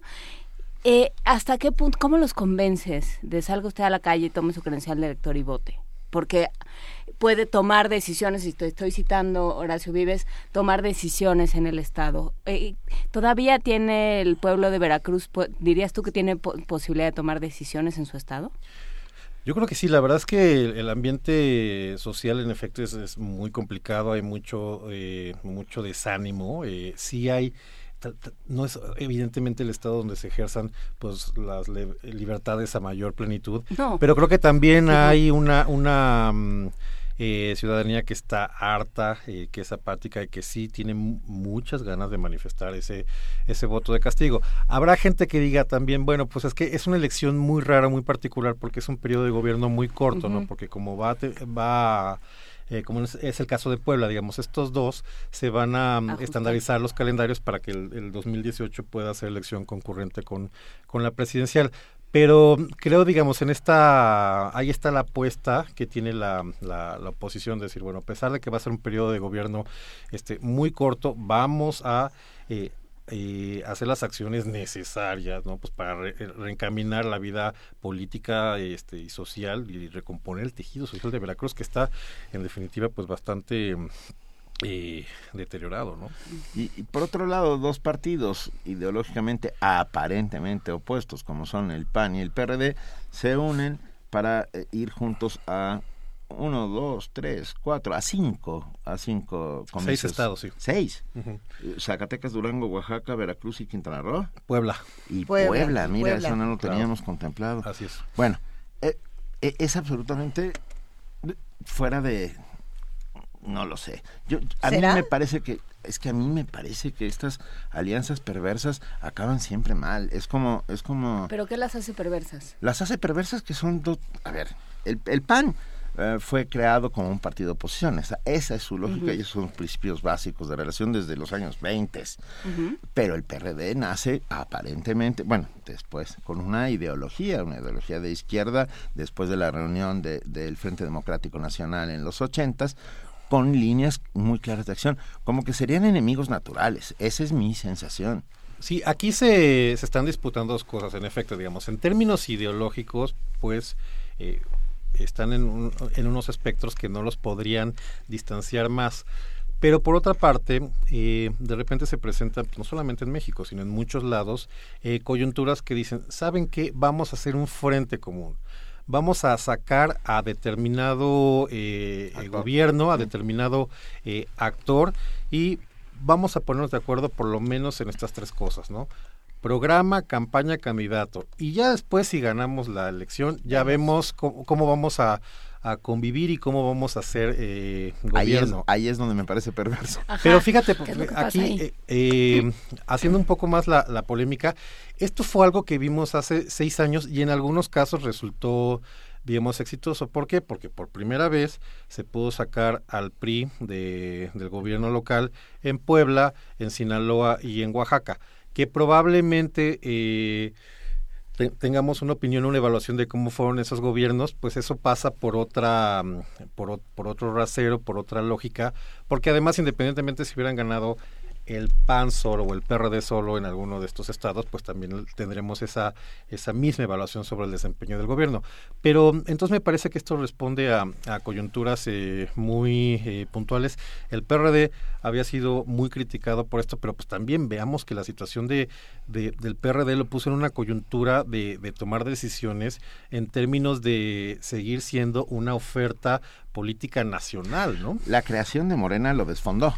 Sin duda alguna, digo, ahí, vimos que en el caso de, de, la Ciudad de México, pues prácticamente ya eh, están compartiendo, pues están en, paridad de simpatías y de, y de fuerza electoral. Digo, obviamente al, al PRD le queda el, gobierno de la ciudad, pero pues pero no por, en dos años, exactamente. Eh, me gustaría preguntarte, Horacio, ¿qué es lo que opinas de los candidatos independientes? Si es que en esta ocasión tenemos realmente candidatos independientes o no, o qué hay de ese lado. Eh, pues mira, lo, lo primero que me, que me gusta de, tener aquí de candidatos independientes es que ¿Se acuerdan que hace algunos meses en esta misma mesa estábamos hablando del auge de las llamadas leyes antibronco, ¿no? Digamos, de estas, est- cómo se estaban haciendo algunas negociaciones para que avanzaran en los estados leyes que impidieran la, la participación. Dentro de todo, la verdad es que, que me gusta pues que, que, que estemos observando candidatos independientes en Aguascalientes, en Chihuahua, este, en eh, Durango, en Sinaloa, en, Tamaulipas, en Tlaxcala, en Veracruz y, y dos en Zacatecas. Eh, entonces, bueno, en la medida en que se estén ampliando, digamos, las posibilidades de los de los electores, pues esto me gusta, ¿no? Pero a todos les pusieron tantas trabas como a nuestros constituyentes. Es que esto esto depende de, de cada legislación local. En definitiva, sí sí es difícil, pero por otra parte, ya que tocaste el tema de los constituyentes, que ir para allá. Eso es, eso es interesante porque cuando salió todo el, el- el- el diseño, digamos, de, de la ley y todos los procedimientos que tenían que cumplir, pues la verdad es que había muy pocas expectativas de que alguien pudiera conseguir las más de 73 mil firmas que se eh, tendrían que conseguir. Al día de ayer ya tenemos eh, como dato 32 personas que sí lo lograron y esto me parece interesante porque está muy por encima de lo que habíamos eh, Calculado, de alguna manera pensado, sí. eh, calculado. No sé si van a ser estos 32, pues bueno, hay que validar si en efecto todas las, las firmas son, son válidas porque hay algunos que están en 73 mil, 74 mil, o sea, están apenas este, cruzando la, la raya y hay algunos que sí llegaron a las 150 mil que seguramente no van a tener ningún problema. Pero eso me parece interesante, que dentro de todo hay una hay una movida de participación al margen de, de- de los partidos y si se sí se puede o si se ha podido pues. Y si es al margen, porque cuando hay alguien, cuando hay tanta gente a la que le cuesta tanto trabajo conseguir 73 mil firmas y hay quien consigue tranquilamente 150 mil, no pensamos que tiene cuadros y, y pues ya es que ya los ciudadanos somos unas personas muy muy escépticas, muy, escépticas. Pues sí, en efecto, para algunos eh, le- les será mucho más fácil. ¿Por qué? Pues porque pueden tener algún tipo de, de redes que les, les faciliten esto. Pero por otra parte creo que estos mínimos igual son mínimos altos, pero sí hay que tenerlos porque pues si cualquiera de nosotros inopinadamente decimos, oye, es que yo quiero aspirar a tal responsabilidad, oye, pues tú quién eres, a quién representas, este, cuál es tu, tu viabilidad de eventualmente llegar al, al- al cargo, ¿no? ¿Qué propones? ¿Cuáles van a ser las líneas de acción? ¿Qué conducta responsable y factible vas a llegar a tener? No estaría ¿no? malo preguntarle también a los candidatos de los partidos. Esas mismas cosas. No estaría, no sería tan mala idea, pero bueno. Pero hay como que era castigas al, al partido, ¿no? En la Ciudad de México, ¿qué va a pasar? Mira, yo creo que a, a partir de ahora eh, lo más importante y lo más urgente es, digamos, prender la sensación de, de- de la elección del constituyente, porque como no es una elección donde esté en juego, digamos, el jefe de gobierno, el diputado o el presidente, la verdad es que yo creo que la participación va a ser muy baja, ¿no? Entonces... eh, Esperemos que no. Esperemos pero- que no, pero digo, eh, si, en, si en una elección para eh, poderes locales, ¿no? Digo, no, no andan por ahí del eh, 50, 60 por- por ciento, ¿no?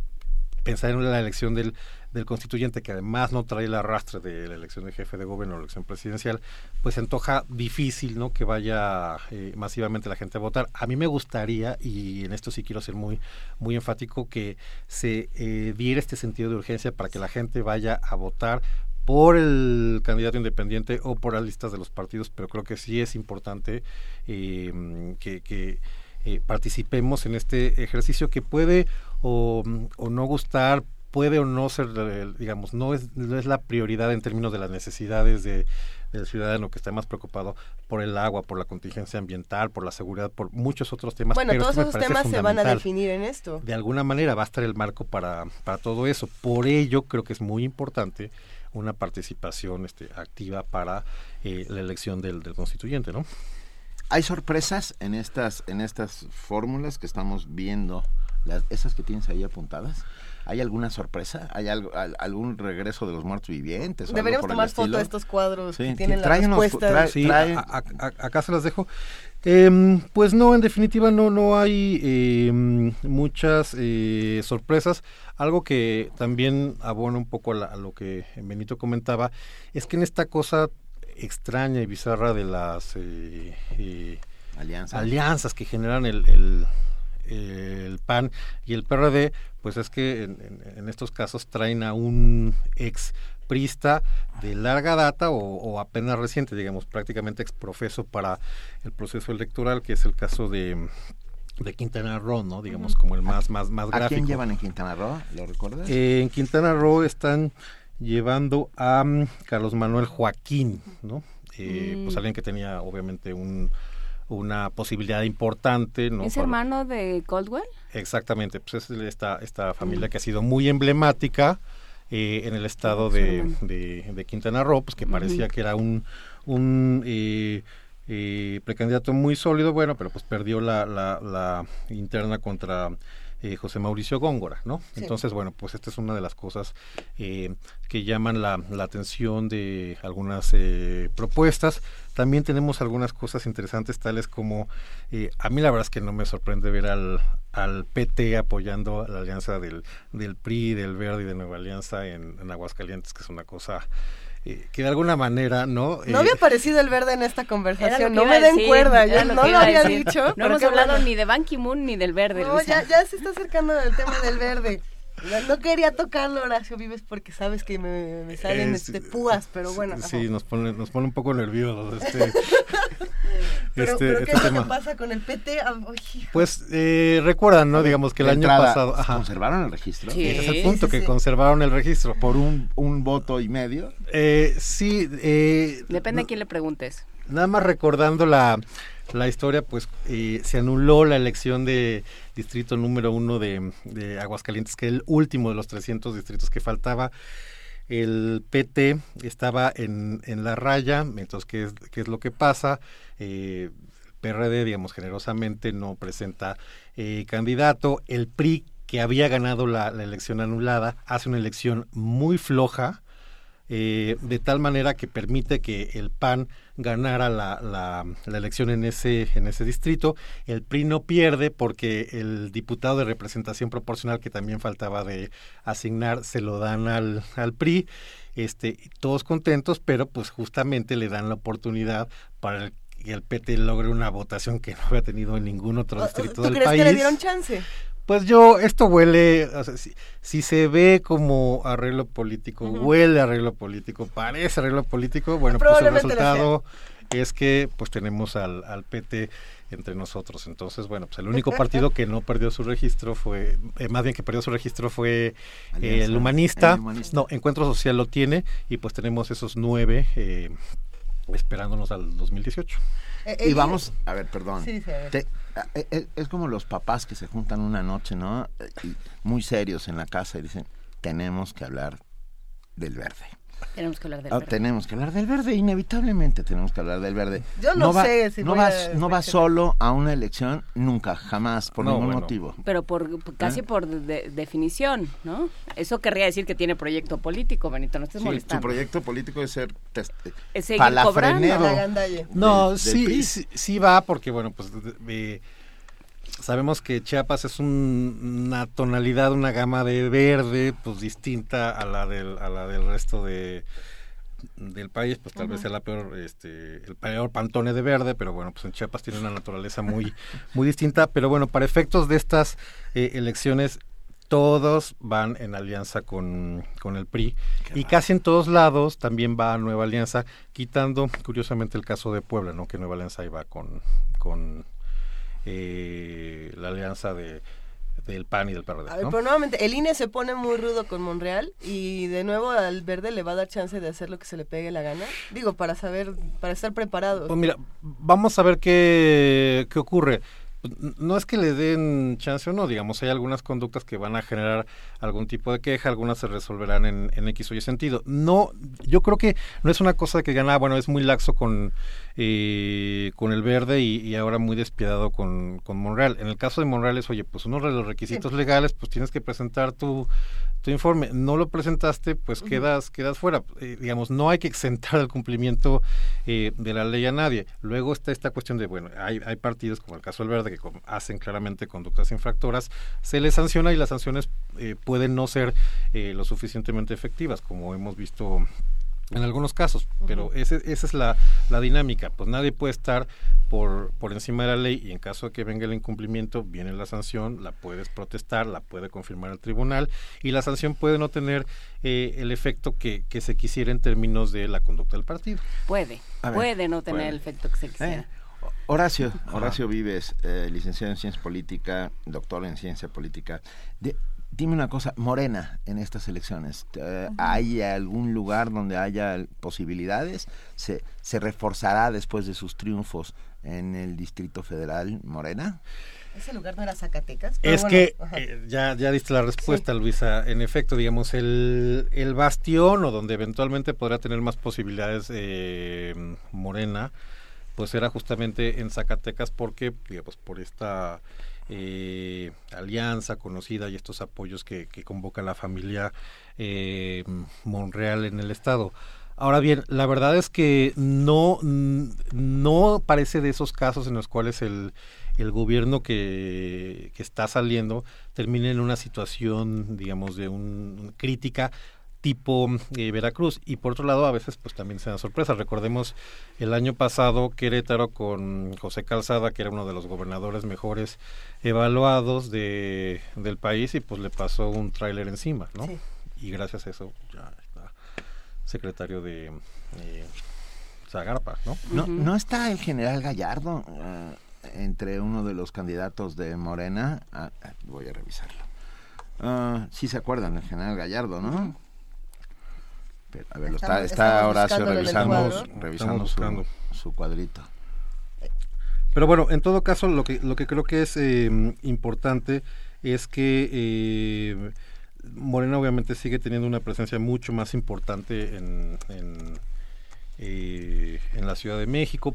Por ejemplo, también se pensó que el, el, el, el año pasado iba a tener alguna eh, participación pues un poco más destacada en, en, el caso de Guerrero y eso no, eh, no ocurrió. Entonces, digamos, de estas, de este eh, pool, de esta oferta electoral que va a haber este año, pues la, la que parecía más, más interesante en términos estratégicos era... Mm, eh, la de, la de Zacatecas y no no tenemos al, al general Gallardo No. como precandidato No, ya lo vi. En ningún estado Cada vez que tenemos elecciones en el país, eh, el clima se pone tenso y de pronto hasta contingencia, hasta los ojos se nos ponen rojos. ¿no? Hay, hay, hay, cierta, hay una alta Sí, hay cosas cantidad de, de- tensión cuando... de lágrima, sí. Eh, ¿Qué, ¿Qué es lo que va a pasar? Eh, digamos, tenemos el lado de los candidatos, tenemos el lado de las elecciones, pero también tenemos un montón de ciudadanos en distintos estados furiosos, exhaustos, fastidiados. Eh, podemos Hartos de esperar pagar, este, de, de, De estar pagar- pagando de la violencia. Pagando derecho de piso, casi, casi.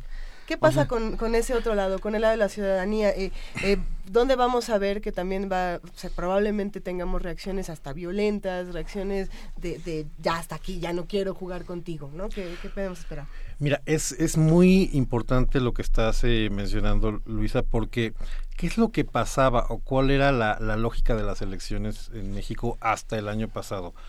Pues en definitiva era un momento que servía justamente para descomprimir, ¿no? Para amortiguar, destensar toda esta eh, situación eh, social eh, compleja, convulsa, de, de enorme insatisfacción. El, el año pasado vimos que por distintos motivos, distintas circunstancias, varios grupos estaban condicionando o pretendían condicionar la celebración de elecciones a cambio de que se resolviera X o Y eh, demanda. Me parece que a lo que hay que apostar es que justamente las elecciones vuelvan a ser un momento en el cual se, se, se descomprima ¿no? esta, esta tensión Sí. eh, social. Y bueno, y en efecto lo que tenemos que ver en el día a día con los ciudadanos es que se toman decisiones que mejoren su calidad de vida. Pues tú hablabas de la, de la situación de la violencia.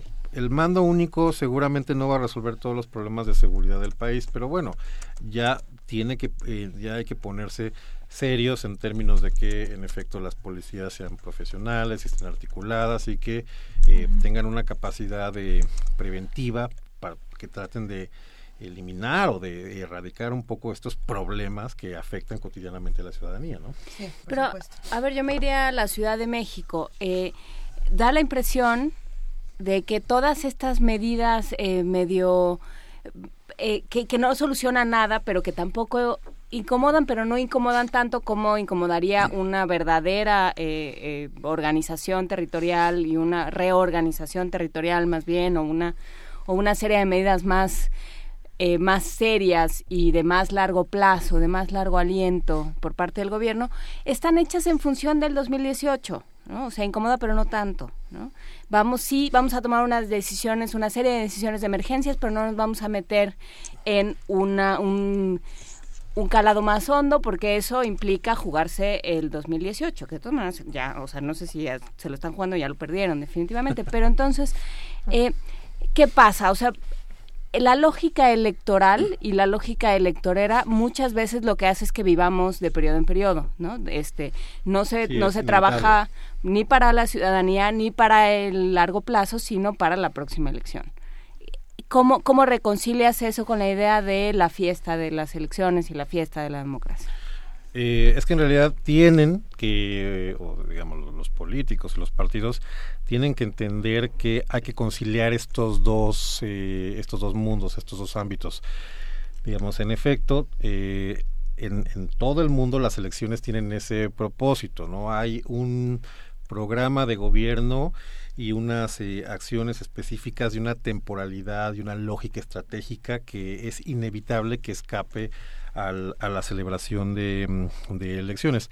Pero por otra parte, creo que eh, si los eh, gobiernos se dan cuenta que pueden hacer buenas propuestas de mm, eh, política eh, pública para beneficio de la, de la ciudadanía, pues esto, esto no solamente les va a redituar, porque pues, a la larga esto es un, es un éxito para ellos. Por ejemplo, en el caso de, del Distrito Federal, me parecería un suicidio que eventualmente ganara eh, otro partido después de tantos años que ha gobernado el PRD y que de repente dijera, no, pues saben que ya no me gustó esto de las de la ecobici y de los paseos eh, eh, dominicales los, los domingos, porque es una buena política pública, la gente le gusta, la utilizan, la disfrutan, y que llegara un partido nuevo y nada más como para hacer un cambio de, de- abrupto de sello en, en, en ese tema, que dijeran, no, bueno, es que la, mo- la movilidad pasa por otro por otro lado y olvidémonos de toda la parte de, de- de las ecobicis, bueno, pues creo que sería un, error. Entonces, ese es algo que, eh, que inevitablemente eh, va a estar ahí presente la lógica electoral, la lógica del cálculo político de los partidos y, y de los gobiernos, pero también eh, creo que dentro de esa contabilidad, esa, esa variable, pues está eh, algún, en algún punto el beneficio ciudadano, ¿no? Ahí entraría una discusión de también si, si Mancera cambió por completo el sello o no, que hay quienes dicen que, que Mancera es un, un parteaguas, ¿no? Y que no tiene nada que ver con, con las cosas anteriores que ocurrían, ¿no? Pero, pero bueno, ese, ese es el otro asunto. Nos escriben en, en Twitter, nos escribe Tania Mafalda y nos da alternativas, ¿no? Ella dice, bueno, a ver, en Veracruz, además de todo lo que está ocurriendo, está este candidato de Morena que se llama Cuitláhuac García. Justo. Eh, lo estábamos buscando. Eh, ¿qué, qué es lo que está pasando con Cuitláhuac García? Él es un profesor universitario y, y bueno, se dice que puede ser una buena alternativa eh, para Veracruz. ¿Tiene alguna oportunidad con todo lo que está ocurriendo por allá? Mira, lo que pasa es que, mm, eh, utilizando la, la expresión de a río revuelto, ganancia de pescadores, eh, diera la sensación de que eh, cualquiera que tenga una propuesta más o menos ordenada y decente puede ser una opción viable para, eh, para Veracruz. Cualquiera Pero, que no saque a los, a los porquis del país, ¿no? eh, sí, no, sin duda, digo, entiendo, entiendo Sí. esa, esa, esa lógica y esa, esa dinámica de, de, de enojo. Eh, se puede dar el caso, digamos, de construir una, una mm, eh, candidatura, digamos, que esté muy eh, alejada de los perfiles políticos tradicionales y que pueda representar una alternativa. En este caso particular, la verdad es que yo no sé si, si mm, alcance el tiempo, porque veo mucho más eh, eh, armada y posicionada la, la contienda en lo que mencionó Benito de Kramer contra Yunes. o Kramer contra Kramer. Yunes contra Yunes, Kramer contra Kramer. Así igual. es. Este, va, Horacio Vives, licenciado en Ciencia Política por el Instituto Tecnológico Autónomo de México, doctor en Ciencia Política por la Universidad de Belgrano en Argentina. Tendrás que volver porque esto apenas empieza. Esto apenas Está comienza. sí, esto apenas Así comienza, es, está es arrancando. La ¿eh? primera llamada, el primer movimiento. Así es, venga. Pues te agradecemos enormemente haber estado esta mañana con nosotros. Hay mucho camino por recorrer. Iremos viéndolo con lupa detenidamente y viendo cómo sus, qué sucede en estos 12 estados, ¿no? 12 de gobernador. 12 de gobernador, más Baja ah, California. Baja California que tiene ah, ayuntamientos y, Y Congreso Congreso, local. local. Muchas gracias, Horacio. Muchas gracias a ustedes y al auditorio. Buen día. Un abrazo. Primer movimiento. La vida en otro sentido.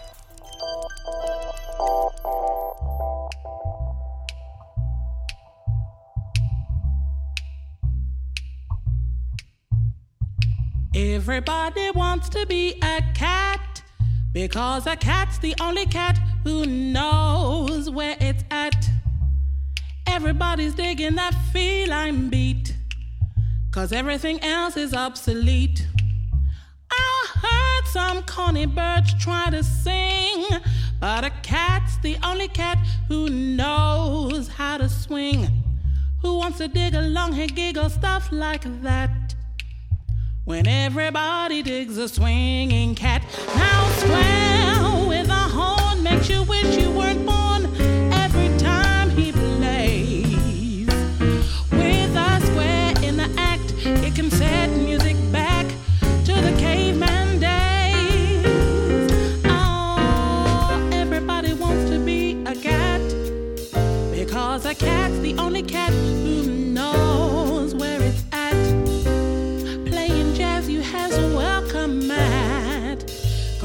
everybody digs a swinging cat. Why?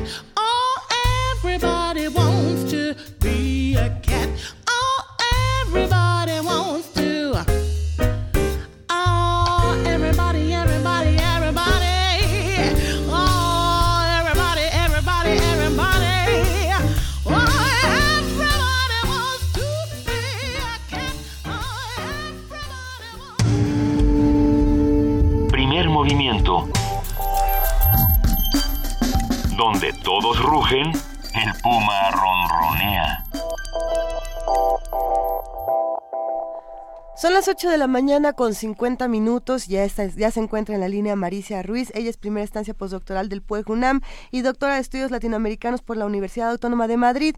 Viene de parte precisamente del Programa Universitario de Estudios de Género. Muy buenos días, Marisa. ¿Cómo estás? Buenos días, Luisa, Benito y Juan Inés. Muchas gracias por aceptar mi participación en el programa que todos los días lo escucho y estoy muy contenta. Al contrario, a nosotros nos da muchísimo gusto hablar contigo y más porque vamos a hablar de algo muy importante que ocurre en Guatemala.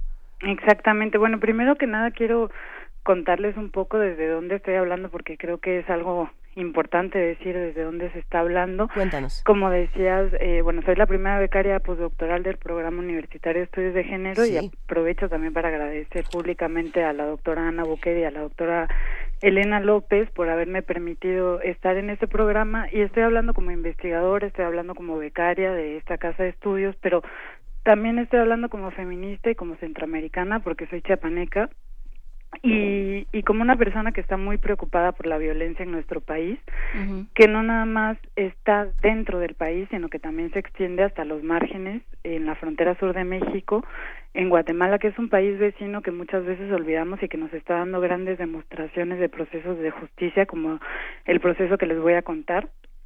Y como estoy interesada en analizar y también combatir todos los tipos de violencia, una de las cuestiones que me han interesado mucho son todos estos procesos de reparación, todos estos procesos de justicia que se están llevando a cabo. eh, y una cuestión importante a decir es que tanto en México como en Guatemala, eh, yo creo que ustedes no lo van a negar, la justicia ordinaria hasta el momento no ha sido suficiente.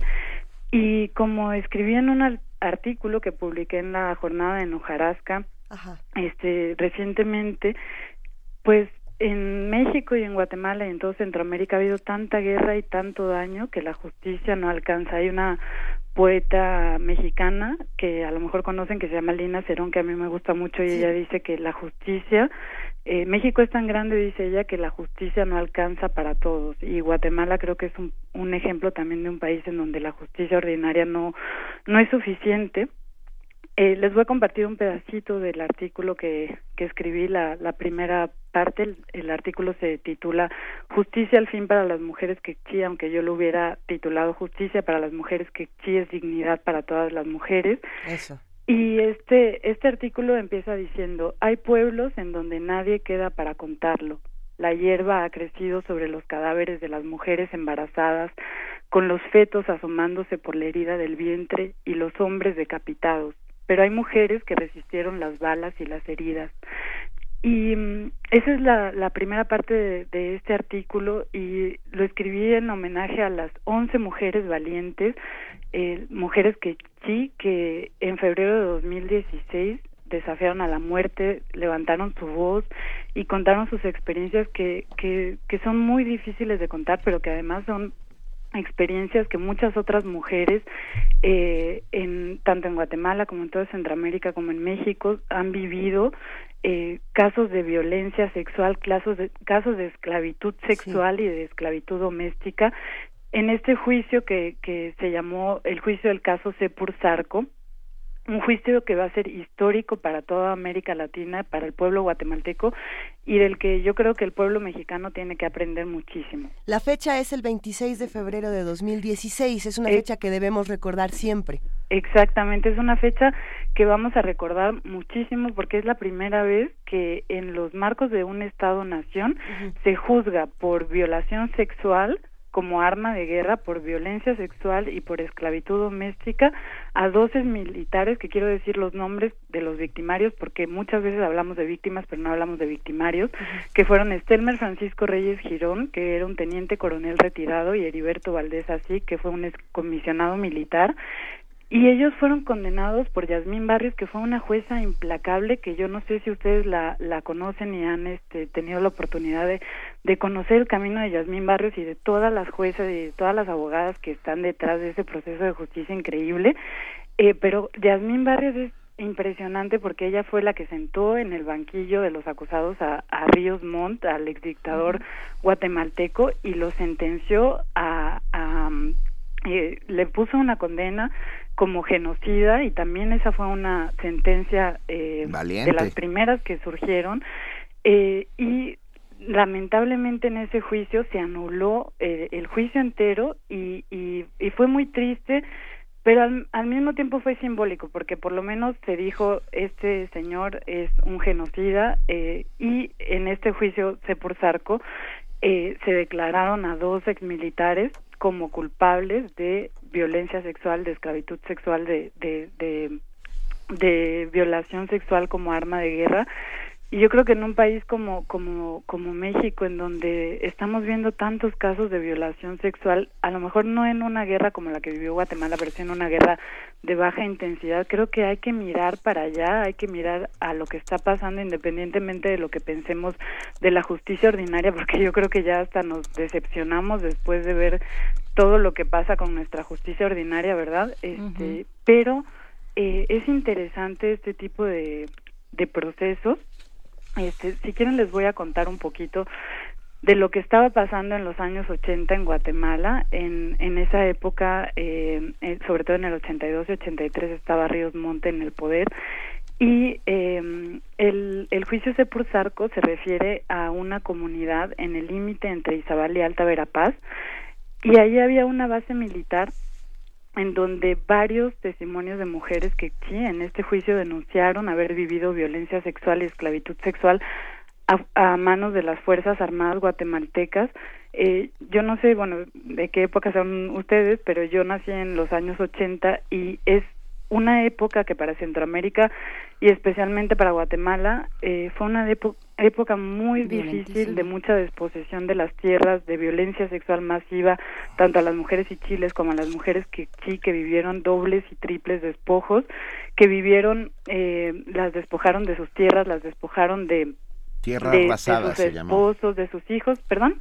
Se llamó tierra arrasada el sistema que utilizó la dictadura para ir que- tumbando pueblos, violentando a la gente. Más de 300 mil indígenas guatemaltecos tuvieron que llegar hasta México exiliados. Exactamente, ese es el vínculo además que nosotros tenemos que recordar, Claro. que nosotras tenemos que recordar que a Chiapas llegaron un montón de refugiados guatemaltecos en aquella época, que llegaron un montón de refugiados centroamericanos y nosotras lo vivimos cuando cuando yo era pequeña, eh, llegó toda esta gente y ese es nuestro vínculo eh, con, con Guatemala, ¿no? Y, y fue una época en la que, en este caso de, de Sepurzarco, un grupo de, de, de varones que estaban haciendo trámites para obtener títulos de, de tierras en la ciudad de Guatemala regresó a su comunidad y el ejército o agentes del Estado militares y también comisionados militares que se basaron en una lista los detienen, los los desaparecen y además a las mujeres eh, las violan, ellos eh, pues eh, hacen una una al- una alusión, ¿no? Una analogía que estas mujeres como como son viudas porque les matan a sus esposos, este ellos consideran que que están disponibles para toda la tropa, para todo el ejército bueno. y les quiero compartir algunos testimonios de las Híjole. 11 mujeres que fueron tan valientes de verdad en participar en este juicio como testigos. Fueron allí con sus rebozos, se sentaron y dijeron enfrente no nada más de, de- de jueces y de, de gente que llegó a escucharla, sino además enfrente de los militares. Que estas mujeres eh, hay que hacerles muchísimos homenajes porque Claro. fueron muy valientes. Por ejemplo, Petrona Choc, que fue la octava testigo del juicio, ella declara que mataron a su esposo, declara que ella huyendo de los militares se rompe una pierna y declara también que los soldados la torturan jalándole las piernas, sabiendo que la tenía rota y bueno, cuenta cosas como que en el destacamento ellas continuamente cocinaban, continuamente las violaban eh, y fueron testimonios muy duros, muy dolorosos, muy difíciles de contar. Eh, no es fácil contar que te han desaparecido a, a, a tu esposo, no es fácil contar que te han matado a tus hijos, no es fácil contar que, que, te, que te han violado. Y han tenido que pasar muchos, muchos años en los que las mujeres que sí han tenido que guardar silencio, eh, porque como les digo, Claro. no es fácil hablar de todo esto. Marisa- ¿Y saben cuántos años han pasado? Eh, 40. Sí, bueno, como 34 Sí, años sí. más o menos de, de un 80, trabajo muy fuerte, de un trabajo psicosocial que, que tuvieron que hacer para que ellas pudieran levantar la voz y para que pudieran sentirse acompañadas. Y bueno, es un juicio que, que yo creo que vale mucho la pena que revisemos lo que lo que se ha dicho a los peritajes que presentaron varias antropólogas feministas como Rita Segato como Irma Alicia Nimactú este yo también estuve participando muy cerca de este juicio y, y a mí me llenó de alegría que se sentenciara que se hiciera esta condena porque en México han habido tantas masacres y tantas cosas Y en más, México más casos que se van a tener que seguir discutiendo. Marisa Ruiz, eh, lamentablemente en este momento tenemos que irnos al corte informativo, pero queremos invitar a todos a que se den una vuelta por este, este texto tan conmovedor, Justicia al fin para las mujeres que, que escribes y que tenemos aquí en Ojarasca, ya lo vamos a compartir en nuestras redes sociales. Y bueno, sí, hay que dignificar la memoria de estas mujeres. Si te parece bien, la próxima semana, por favor, sigamos platicando de este tema fundamental. Claro, muchísimas gracias Luisa Benito y Juana Inés por esta oportunidad de hablar con ustedes. Un abrazo y siempre justicia. Mil gracias, Marisa. Muchas gracias. Primer movimiento. La vida en otro sentido. No, vamos, tenemos una nota, una nota informativa, una pieza creada por nuestro compañero Jorge Díaz sobre outsourcing. La subcontratación en México tiene un impacto real en la economía nacional al generar 1.457 millones de dólares anuales en la llamada industria del outsourcing, muy lejos de Brasil que tiene el primer lugar en esta actividad con 35.400 millones de dólares. El outsourcing consiste en un contrato que realiza una empresa a otra para efectuar tareas que originalmente estaban en manos de la primera. En México, esta práctica no ha logrado los objetivos planteados en la reforma laboral del 2012, porque hay 30 millones de vendedores ambulantes que no se contratan bajo este sistema. Para el doctor Alfonso Bouzas, del Instituto de Investigaciones Económicas y profesor de Derecho de la UNAM, la aplicación de esta modalidad tendría resultados positivos si se respetaran los cambios a la ley laboral. Incluso los empresarios no fueron, no quedaron de los más satisfechos con eh, los términos de la reforma porque ellos querían tercerización absoluta, total, plena y para su disgusto la tercerización fue eh, limitada con tres candados muy muy importantes, eh, técnicamente significativos digamos, para hablar de los candados, uno de ellos es, no puede ser la tarea fundamental de la empresa la que la tercerizadora realiza. El especialista estima que el gobierno federal se da cuenta de la violación y no aplica sanciones, porque tampoco las administraciones públicas de los tres niveles cumplen con la norma. El empleado pierde sus beneficios como derecho a antigüedad, defensa contra despido injustificado y lo que se conoce como un contrato de planta. América Latina cuenta con 37 mil empresas de subcontratación en dos rubros, seguridad y limpieza, en esta práctica surgida en la década de los 80 en el Reino Unido. Lamentablemente en México no sucede lo mismo que en Europa. Los jóvenes europeos, por ejemplo, pues sí, eh, han hecho paradas eh, para reclamar trabajo, pero su situación no tiene ni la menor este, comparación con lo que pasa con los jóvenes mexicanos que tienen que eh, contar con doctorado, pero además ser jóvenes y para pretender un salario en muchos casos raquítico. Para Radio UNAM, Jorge Díaz González. Primer movimiento donde la raza habla.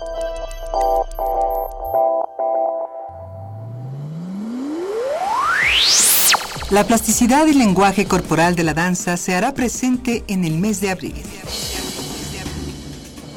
Vergüenza, de Manuel Márquez. Paisajes itinerantes, de Cecilia Lozada. Nemian, danza escénica, de Isabel Beteta.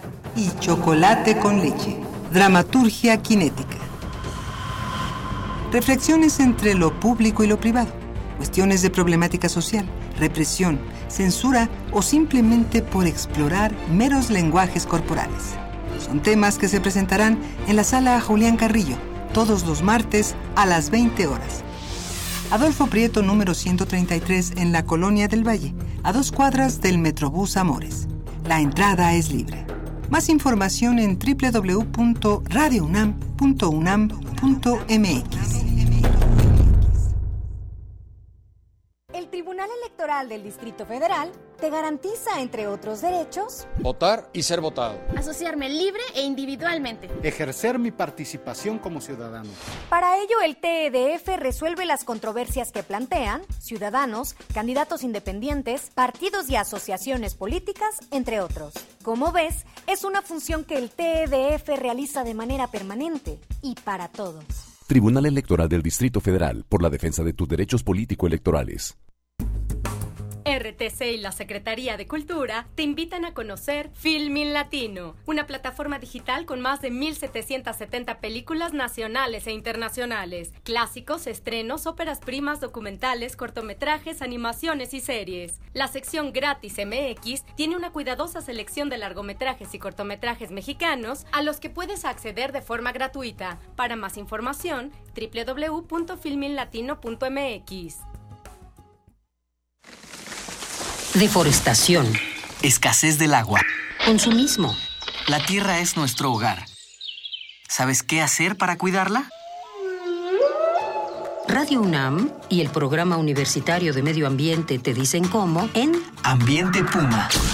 Espacio para compartir múltiples voces e ideas por la sustentabilidad. Nosotros ponemos los micrófonos, tú las acciones. Conduce Mireya Imas. Todos los lunes y miércoles a las 3 de la tarde. 96.1 de FM. Por un planeta para todos. Radio UNAM.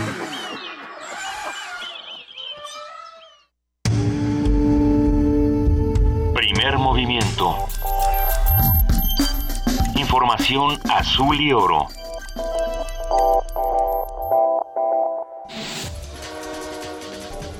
Corte informativo. Para responder a la demanda de movilidad en la zona metropolitana de la Ciudad de México, se requiere un cambio estructural en el transporte público que implica una fuerte inversión económica y un giro en la cultura ciudadana, afirmó Antonio Suárez Bonilla, académico de la Facultad de Arquitectura de la UNAM. En el Distrito Federal el 70% de la gente se mueve en transporte público. El principal problema que tiene el transporte público es que la calidad y la accesibilidad no es buena no es de suficiente buena calidad para que más gente pueda cambiarse del automóvil particular al transporte público. Particularmente para las mujeres no representa la seguridad que muchas veces se quiere, para los menores de edad no es tan accesible y luego no es tan barato. Entonces, esos son los principales problemas. La Comisión Ambiental de la Megalópolis suspendió la fase 1 de contingencia ambiental. Este jueves, sin considerar el tipo de holograma, los vehículos con engomado color verde o terminación de placa 1 y 2 no circulan. El gobierno de la Ciudad de México decretó alerta preventiva en materia de salud pública por los altos niveles de polución. Siete hospitales capitalinos atenderán a las personas que presenten algún malestar por esta causa. El Instituto Nacional de Estadística y Geografía informó que el 69.9% de la población del país se siente insegura. Según el estudio realizado por la dependencia, los cajeros automáticos y el transporte público son los lugares con mayor percepción de peligro. Isabel Crowley, directora del Fondo de Naciones Unidas para la Infancia en México, señaló que de los 39.2 millones de niños y adolescentes que viven en el país, al menos 21 millones se enfrentan pobreza y 5 millones más están en miseria extrema.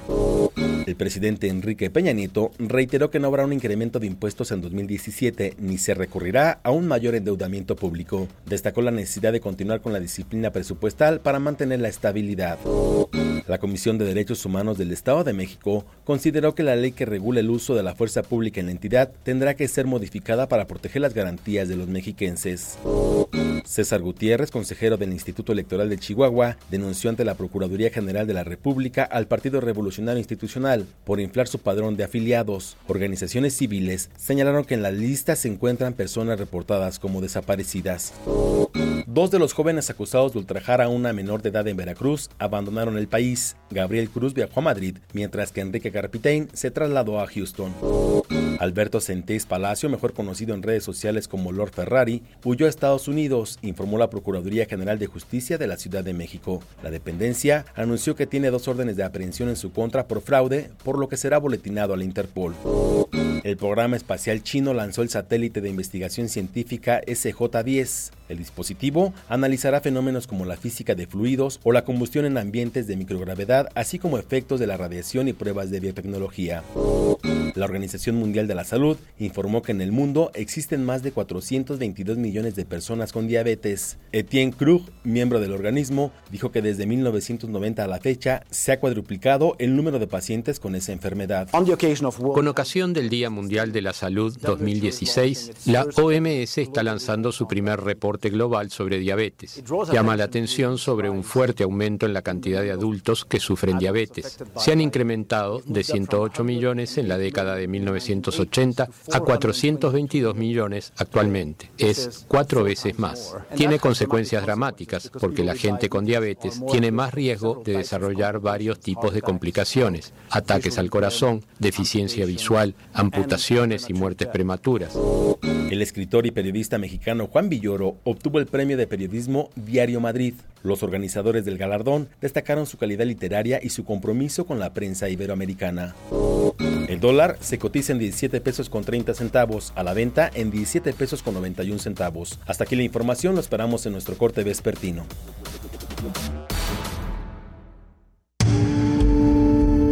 Primer movimiento. Donde todos rugen, el puma ronronea.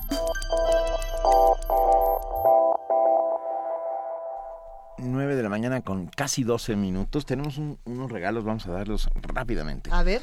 La Dirección de Teatro UNAM regala cinco cortesías dobles para la obra Antígona, para la función de las 8 de la noche de mañana, viernes 8 de abril, en el Teatro Juan Ruiz de Alarcón. Estos los vamos a dar por teléfono. Cinco cortesías dobles para ver Antígona al 5536-4339. Tan solo hablen con alguna de nuestras compañeras, seguramente será Tamara, Tamara Girós. Salúdenla, pídanle boletos para Antígona y ella les va a decir que sí. Y ya con eso. Y ya con eso. Pero Ten- tenemos más. Tenemos más boletos. A ver, ¿qué, qué otros boletos tenemos por aquí? Tenemos eh, de la Secretaría de Cultura que nos está enviando cinco pases dobles para la obra Delirium Polum el domingo 10 de abril a las 12.30 horas. Esto es en el Teatro Orientación del Centro Cultural del Bosque. Ustedes saben que está atrás del Auditorio Nacional. Los ganadores tienen que recoger los boletos media hora antes de la función en la Mesa de Relaciones Públicas que está al lado de la taquilla. Muchas gracias a la Secretaría de Cultura por estos boletos. Se van por Twitter a los que nos escriban, a los primeros cinco que nos escriban con su nombre completo y que nos pongan el hashtag Delirium. Ya con eso, eh, esta obra se, se ve que va a estar interesante, así Pero que... Déjenme contarles rápidamente que Andrea Christiansen, protagonista eh, y... y- y- eh, a ver, es suya la obra, es un es una gran payaso o payasa, como lo quieren llamar, eh, es de las mejores que tenemos en este país. Fue ni más ni menos que la apertura del, de los 100 años del Circo Ataide. O sea, es una gran, gran, gran, gran este, performancera eh, de, de métodos clowns, de clown. Y aquí Así la que- va a hacer de Pimpolina. eh, Exactamente, que es su personaje. Va a estar bueno. Va a estar bueno. Por Twitter, pídanos, pónganos su nombre completo, por favor. Vania, Vania hace que sí con la cabeza. Pónganos su nombre completo porque luego no sabemos. Y vámonos a Poesía Necesaria.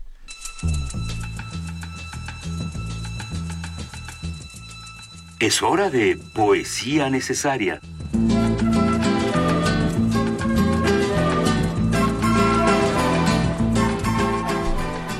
Sorpresa.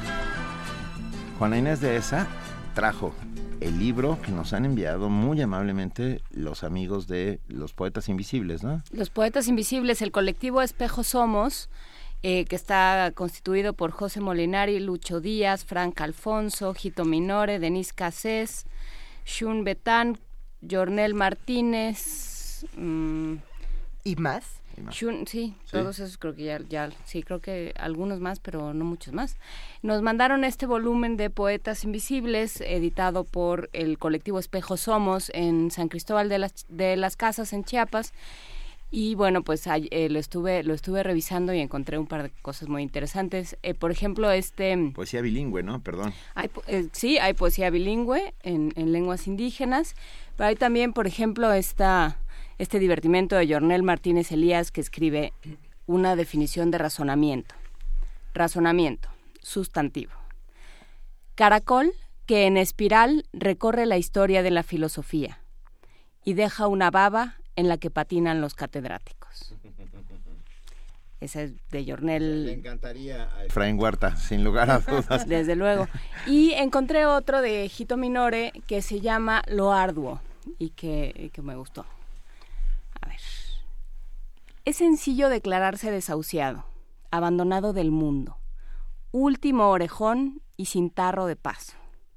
Definirse un completo pelotudo no conlleva mayor complicación. Se es un imbécil y punto. Se declara en huelga indeterminada de carcajadas y ya. Nadie va a ponerse, ni a quejarse, ni a armar berrinche. Incluso, llevar la cara de orto por el suelo tiene su marketing tanguero. Puede uno tirarse a la marchanta, rifarse por dos mangos con cuarenta y resultar, así y todo, irresistiblemente seductor. Acaparar el mercado y el pecado. Qué bonito. Lo Ah, sigue, sigue, perdón. Lo intrincado, lo definitivamente complicado es dedicarse a ser feliz. Tener el valor y el tesón de sostenerle bien firme una sonrisa al mundo puede llevarte a transitar los escarpados senderos de la muerte, de no cederle a la vida el último jirón de alegría nuestra. Esa que no vendimos ni en la mayor crisis, ni en la peor pesadilla, ni en la más profunda, sorda y violenta tristeza. Primer movimiento. Escucha la vida con otro sentido.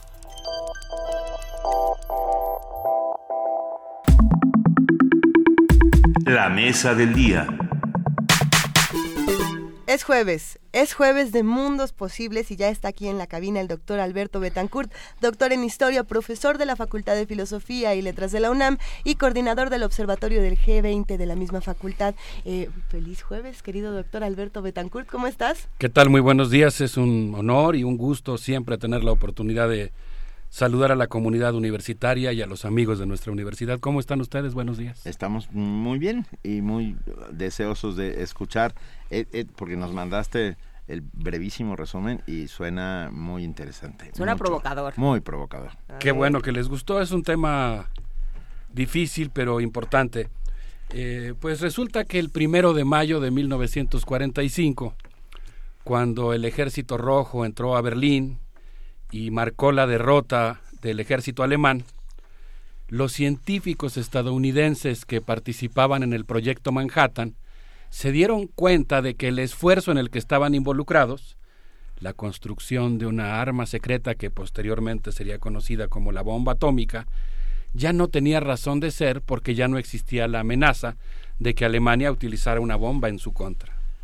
Y comenzó a surgir entre estos físicos, eh, matemáticos, químicos que estaban trabajando en la construcción de la bomba la preocupación de que si ellos terminaban el artefacto fuera utilizado contra Japón.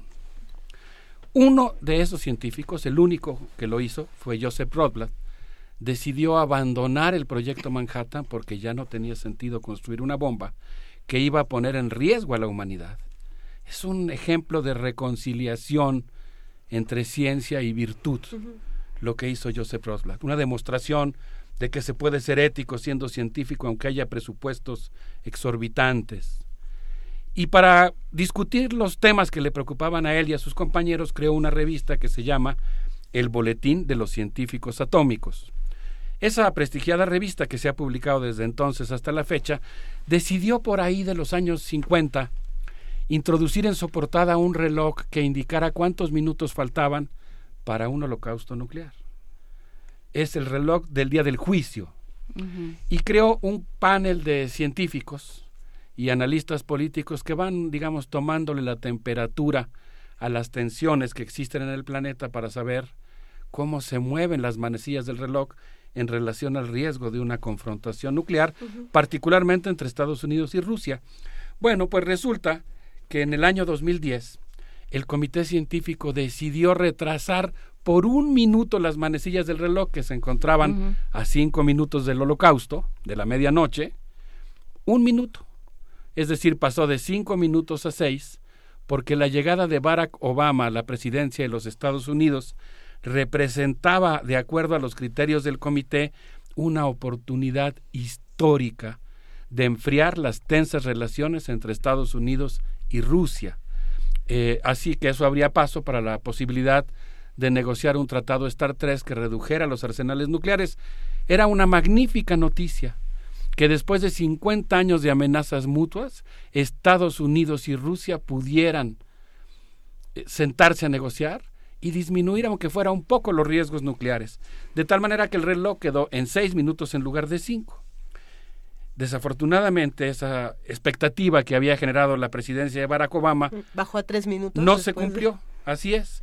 Resulta que en 2016 el comité movió el reloj a tres minutos para la medianoche. Es la segunda ocasión en la historia en la que el reloj se mueve a una zona tan cercana a la medianoche. La otra ocurrió a finales de los años 50 cuando se produjo la bomba H.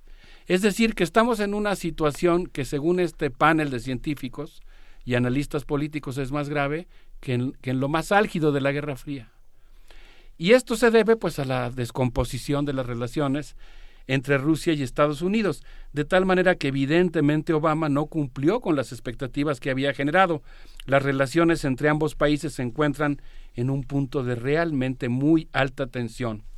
Y ante esta situación, pues es importante decir que ese es el marco en el que se desarrolló el 31 de marzo y el, de este año y el primero de abril la cumbre sobre seguridad nuclear que propuso eh, Barack Obama. En primer lugar, habría decir que se trata de una cumbre que de alguna manera está creando una instancia paralela.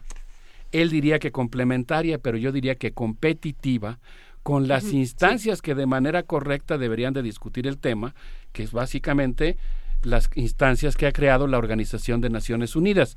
Por ejemplo, la conferencia quinquenal de revisión del Tratado de No Proliferación de Armas Nucleares. Ahí se deberían de discutir estos asuntos.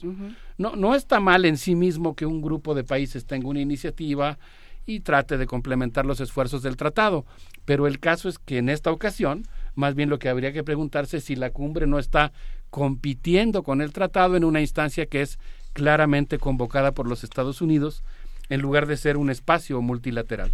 El 30 de marzo, eh, un día antes de que comenzara la cumbre, Barack Obama planteó que, que el primer objetivo de la cumbre consistía en reducir los arsenales nucleares y además dijo un segundo objetivo consistía básicamente en convertir los reactores nucleares civiles en eh, reactores que utilicen combustible con baja, eh, con baja densidad, digamos, en lugar de que sean combustibles que utilizan combustible enriquecido, es decir, más del 75% de uranio o plutonio, que son reactores en los que tú puedes sustraer el combustible y producir una bomba atómica, que utilicen combustible rebajado, digamos, que tenga cuando mucho un 25% de estas dos muy peligrosas sustancias que yo acabo de mencionar. Fíjense ustedes lo que significa eso. Significa que en realidad la industria nuclear civil nació como un subproducto, como un hijo bastardo de la industria nuclear militar. Tenían grandes presupuestos para hacer bombas atómicas y pensaron que era necesario sacarle un poco de dinero a eso. La, la, decisión de utilizar energía nuclear para producir energía eléctrica no fue consecuentemente un acto racional. No es que un grupo de científicos decidieran que esa era la mejor manera para producir energía. Fue más bien un, un, un derivado una perversión de la industria nuclear militar que arrojó como hijo bastardo a la industria nuclear civil. Pero pues ahora se dieron cuenta de que había un pequeño problema. Si tú habías vendido reactores nucleares por todo el mundo y esos reactores nucleares utilizaban combustible altamente enriquecido, era muy fácil que alguien diera un pequeño pasito y utilizara ese combustible nuclear enriquecido para fabricar una bomba, de tal manera que el objetivo central de la cumbre que convocó Obama consiste básicamente en recogerle a los países el combustible nuclear que ellos mismos les habían vendido y transformar sus reactores de uso de combustible enriquecido por reactores con combustible menos enriquecido. Para ello, Obama anunció que se había creado en Kazajstán esta tierra legendaria en la que recientemente los arqueólogos encontraron los restos de un mamífero parecido al unicornio este lugar mágico en el que se reúne el oriente y el occidente. De la de la seda. Pues ahora ha sido convertido en el depósito gigantesco de combustible nuclear que va a abastecer de uranio y de plutonio a los países que acepten la propuesta que Obama hizo en la cumbre de seguridad nuclear y, digamos, se recarguen de gasolina nuclear, por decirlo de esta manera, de combustible nuclear, a partir de este gran depósito que va a haber en Kazajstán.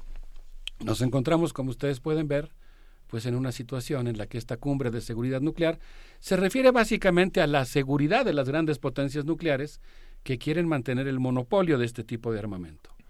No se refiere a lo que realmente significa el mayor riesgo para la seguridad de la humanidad, la existencia de gigantescos arsenales nucleares y particularmente los estadounidenses y rusos. Fíjense, por ejemplo, y a ver si me dicen que cómo, la ven, qué opinan. Resulta, por ejemplo, que los arsenales nucleares estadounidenses, los segundos más grandes del mundo, después de los rusos, eh, no se han recortado en el último año.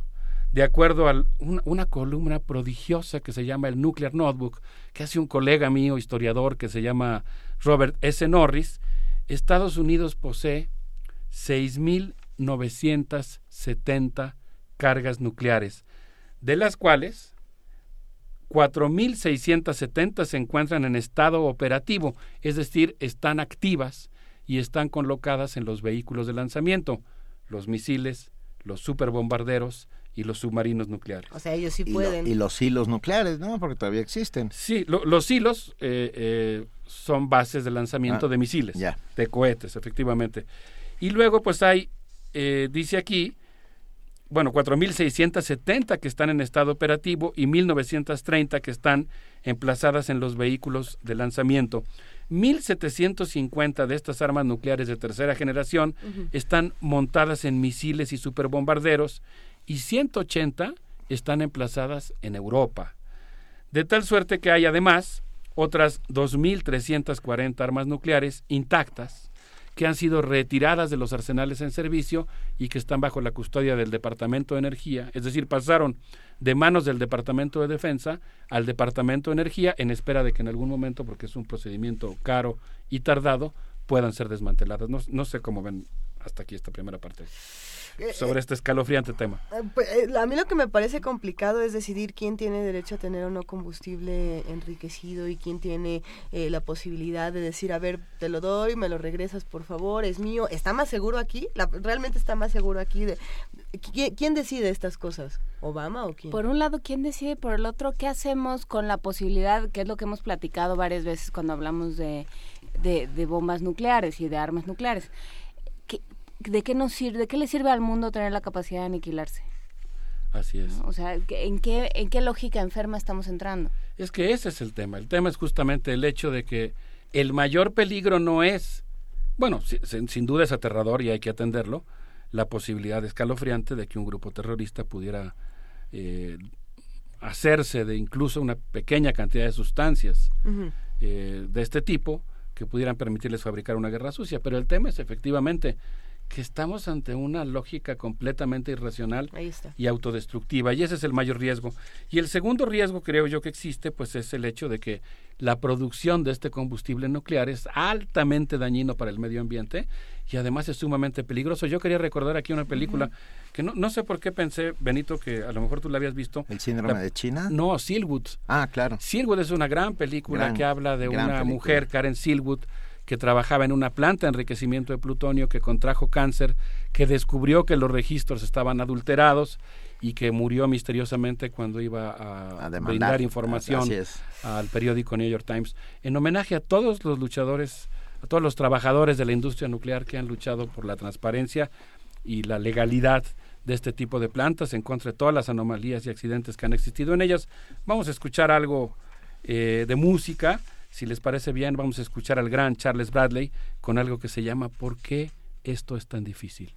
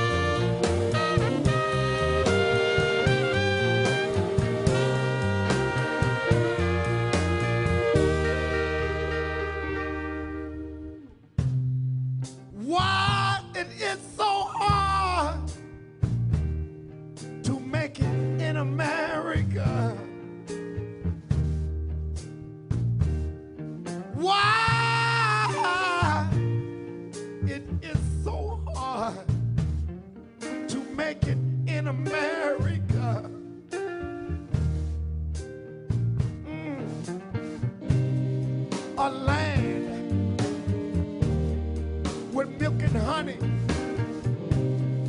a land supposed to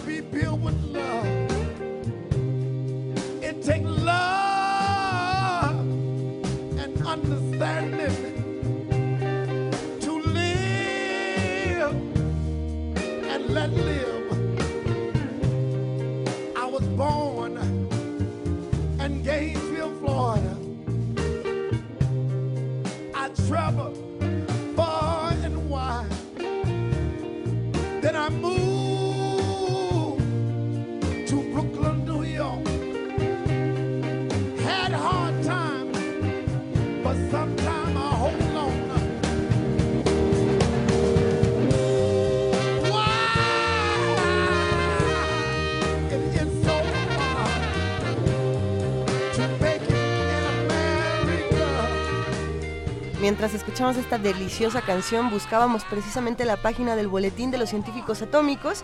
Para todos los que quieren ver eh, cómo faltan tres minutos para la medianoche, pueden meterse a la página de bulletin.org. Ahí es donde, donde se encuentra el reloj y donde también podemos consultar eh, más información de lo que hacen desde el lado de la ciencia, ¿no? Y está interesante. Cuando hablamos de estos temas terribles, yo creo que es muy importante también enfatizar que nosotros somos un depósito de poderes, que nosotros como sociedad tenemos que concebirnos como actores, como agentes causales y pensar que aunque sea en el caso de problemas tan complicados como estos, tenemos la potencia y la posibilidad de, de tener logros. ¿Cómo? Es, eh, de ¿Cómo muchas formas, digamos, pero eh, no es algo ineludible. Esta compulsión de muerte de la que tú hablabas, Juan Inés, porque yo así lo tomo, lo que tú Por decías, supuesto. oye, pues es que producir esta cantidad de armas nucleares, insisto, de tercera generación que hacen ver obsoletas y primitivas las que estallaron en Hiroshima y Nagasaki por su letalidad, pues estás hablando de un absurdo. Estás hablando de una especie que se pone en peligro a sí misma. Pero frente a esa compulsión también hay cosas que se pueden hacer. Y por eso es lamentable que un esfuerzo como la Cumbre de Seguridad Nuclear, aunque ya dijimos cuál es su objetivo esencial, que es básicamente recoger el material nuclear a los países no poseedores de armas nucleares, pero pues es una iniciativa que supuestamente estaba encaminada a garantizar un mundo un poco más seguro. Insisto en mi idea, para mí el mundo sería más seguro si no hubiera armas nucleares y si no hubiera industria nuclear civil. Pero el hecho es que esta cumbre, dicen Matthew Boone y, Mart- Martin B. Malin, en una nota publicada en el boletín, que pues en realidad eh, es una nota que hace algo así como eh, básicamente eh, lanzarse a un sprint a mitad de un maratón. Es decir, está proponiendo medidas para garantizar la seguridad nuclear sin haber hecho el trabajo previo, que es básicamente un trabajo político de generación de consensos. Dice una nota publicada en el diario The Guardian que Vladimir Putin se negó a asistir a la cumbre básicamente porque consideraba que en ese espacio se estaban imponiendo las políticas estadounidenses en materia nuclear en lugar de buscar un auténtico acuerdo con la comunidad. ¿Y sí? Y eso, pues, eso significa que en realidad esta cumbre, pues, eh, está vacía, tiene un gran asiento vacío, que es el asiento de quien posee el 45% del combustible nuclear del mundo. Es una cumbre que de alguna manera está destinada al fracaso. Estaba eh, esperando tener 60 jefes de Estado, tuvo 50.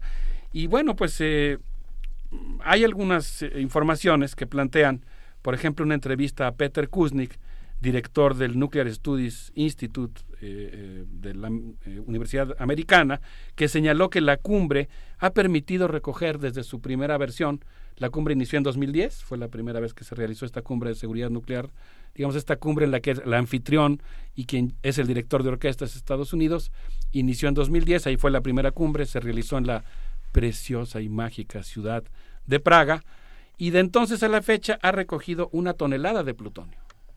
Algo es algo, pero aún existen 500 toneladas más de plutonio que están dispersas por los reactores nucleares civiles que, que existen en el mundo y 1.300 toneladas de uranio enriquecido.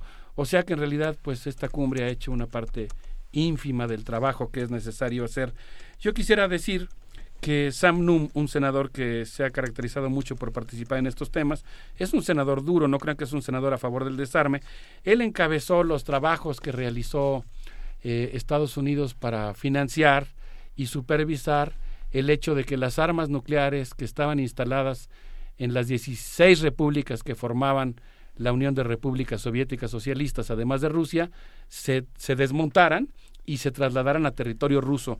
Todas las ojivas nucleares que existían en la URSS fueron concentradas en Rusia, pero ese fue un procedimiento técnicamente muy complicado y muy caro. Entonces Estados Unidos dio dinero para que eh, se efectuara ese procedimiento y no hubiera 16 países con armas nucleares. Imagínense ustedes Estonia, Letonia, Lituania, Azerbaiyán, Kazajstán, Uzbekistán, etcétera, ¿no? Entonces, ese trabajo lo, lo coordinó por parte de Estados Unidos Sam Nunn. Es un experto en el tema y a él lo nombró Barack Obama como el representante encargado de ahora encabezar una cosa que se llama el Índice de Seguridad Nuclear, que es básicamente el hijito nacido de esta cumbre. Y Sam Nunn dice dos cosas que a mí me parecen muy preocupantes. La primera es que él dice que hay una, un fenómeno que limita los alcances de la cumbre. El hecho de que en lugar de que Estados Unidos y Rusia estén discutiendo sobre desarme, digamos un tratado Star 4 que redujera los arsenales que actualmente están más o menos en 5.500 armas nucleares cada quien a 3.000, por decir algo, en lugar de estar discutiendo eso, están poniendo reglas para modernizar sus arsenales. Es decir, ¿cómo le hacemos para modernizarlos y, sin que haya una nueva Pues carrera sí. armamentista? Y lo segundo es que él dice que hay tres puntos en el mundo que se encuentran extremadamente calientes. Eh, Nuestros amigos del auditorio seguramente pueden adivinar dos, que son Siria, Ucrania y el tercero que a mí me llamó la atención, aunque en cierto sentido es previsible, es el mar de China, ¿no? Básicamente este este esta, este escenario de la confrontación por el Océano Pacífico. Yo quisiera, pues, eh, prácticamente concluir con dos comentarios. El primero tiene que ver con el hecho de que me pareció eh, muy precaria la intervención que realizó el presidente Enrique Peña Nieto durante la cumbre.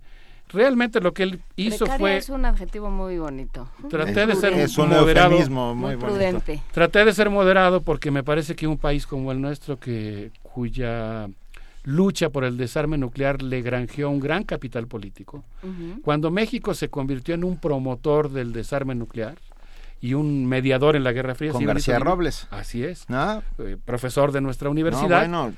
Pero eso le valió a México no solamente que fuera visto como alguien que tenía una buena intención, convirtió a México en un actor decisivo en el diseño de las instituciones y las normas de la gobernabilidad y la seguridad mundial. Es decir, tener dignidad y tener una voz propia no es solamente un acto ético, es también un acto que te granjea posibilidades políticas.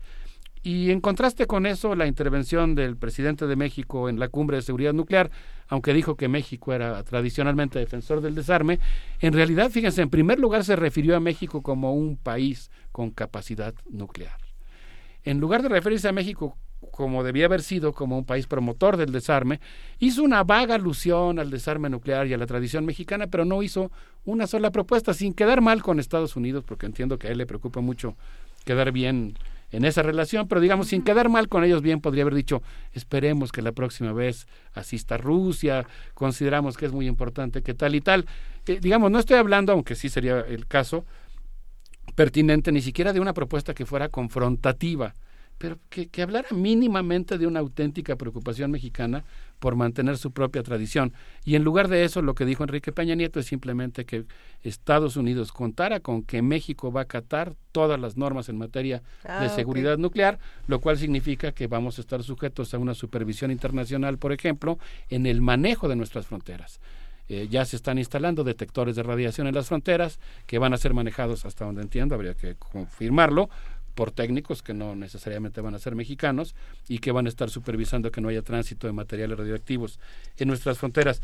Mi último comentario tiene que ver, quizá no estrictamente con el tema nuclear, sino más bien con un comentario que hace el filósofo Héctor Neri Castañeda en su libro Pensar y Hacer.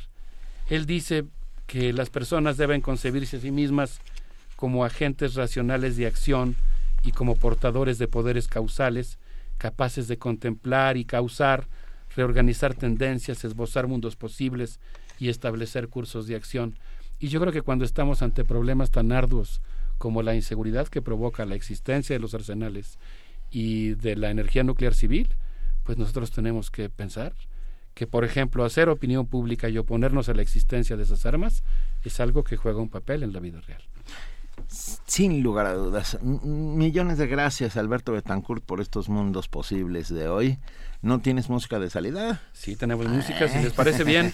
Yo creo que podemos escuchar un grupo muy prendido que se llama Parket Courts, con algo que se llama Black and White, en homenaje a esta necesidad que tenemos de que los latinos despierten en Estados Unidos y que una eh, amplia alianza multicolor cambie el curso de la historia, porque estamos ante una situación realmente preocupante en estas elecciones en Estados Unidos. Un saludo para todos nuestros amigos del auditorio. Muchas gracias. Un abrazo para ti. Muchas gracias.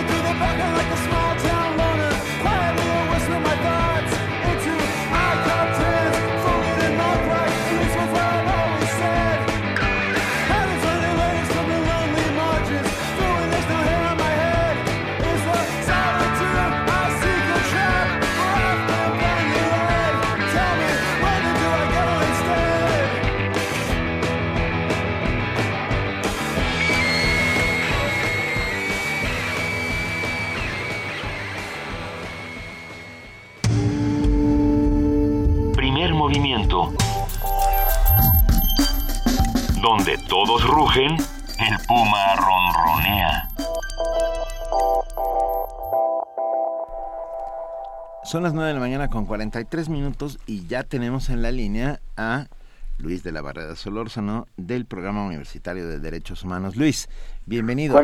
Juan, Inés, Luisa Benito, auditorio de Radio UNAM, buenos días. Buenos días.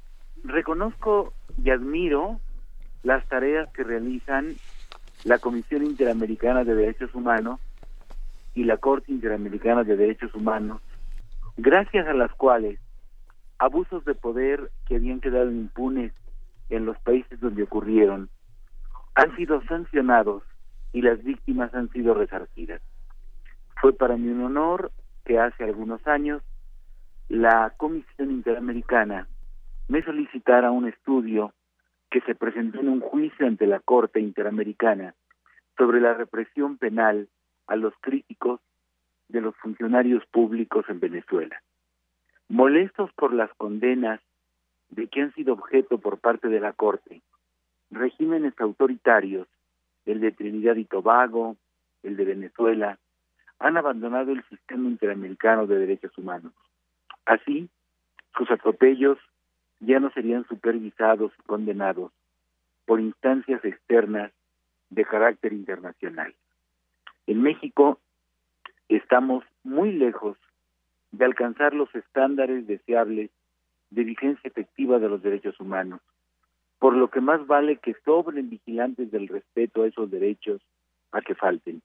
Así que está muy bien que, además de los ombudsman y el Poder Judicial Federal, la Comisión y la Corte Interamericana, complementariamente, estén atentas a las arbitrariedades de las autoridades mexicanas. Por tanto, líbrenme los dioses de formar parte de la campaña de desprestigio contra el grupo interdisciplinario de expertos independientes, DIEI, que indignadamente ha denunciado la Comisión Interamericana. Desde luego, por la enorme importancia de su misión y lo delicado de la materia de que se ocupan, la Comisión y la Corte deben actuar invariablemente con profesionalismo riguroso y objetividad, buscando en todos los casos la verdad, toda la verdad y nada más que la verdad. Por esa razón, me desconcierta la reacción del GIEI, grupo auspiciado por la Comisión Interamericana de Derechos Humanos, ante el nuevo dictamen pericial respecto de si hubo un incendio en el que se incineraron varios cuerpos en el basurero de Cholula. Respaldando incondicionalmente la versión de su experto en incendios, José Luis Torero, el IEI había sostenido que no existe evidencia alguna de un fuego en ese lugar apto para la cremación de un solo cuerpo. El nuevo peritaje en el que participó el propio Torero, elaborado por el grupo colegiado de expertos en fuego, cuya integración fue aprobada por la Procuraduría General de la República y el IEI, señala que existe evidencia suficiente, incluso observable físicamente, para afirmar que si hubo un fuego controlado de grandes dimensiones en el basurero de Cholula, en el que al menos 17 seres humanos fueron quemados.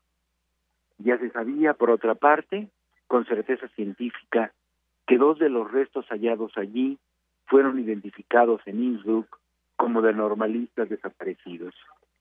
Yo hubiera esperado que el Yei reconociera su error, pues lo importante, si lo que se quiere es la verdad, no es qué peritaje triunfa, si el de la PGR o el del Yei, como si se tratara de una contienda deportiva o política, sino que se esclarezca lo ocurrido en la noche triste de Iguala y Cocula.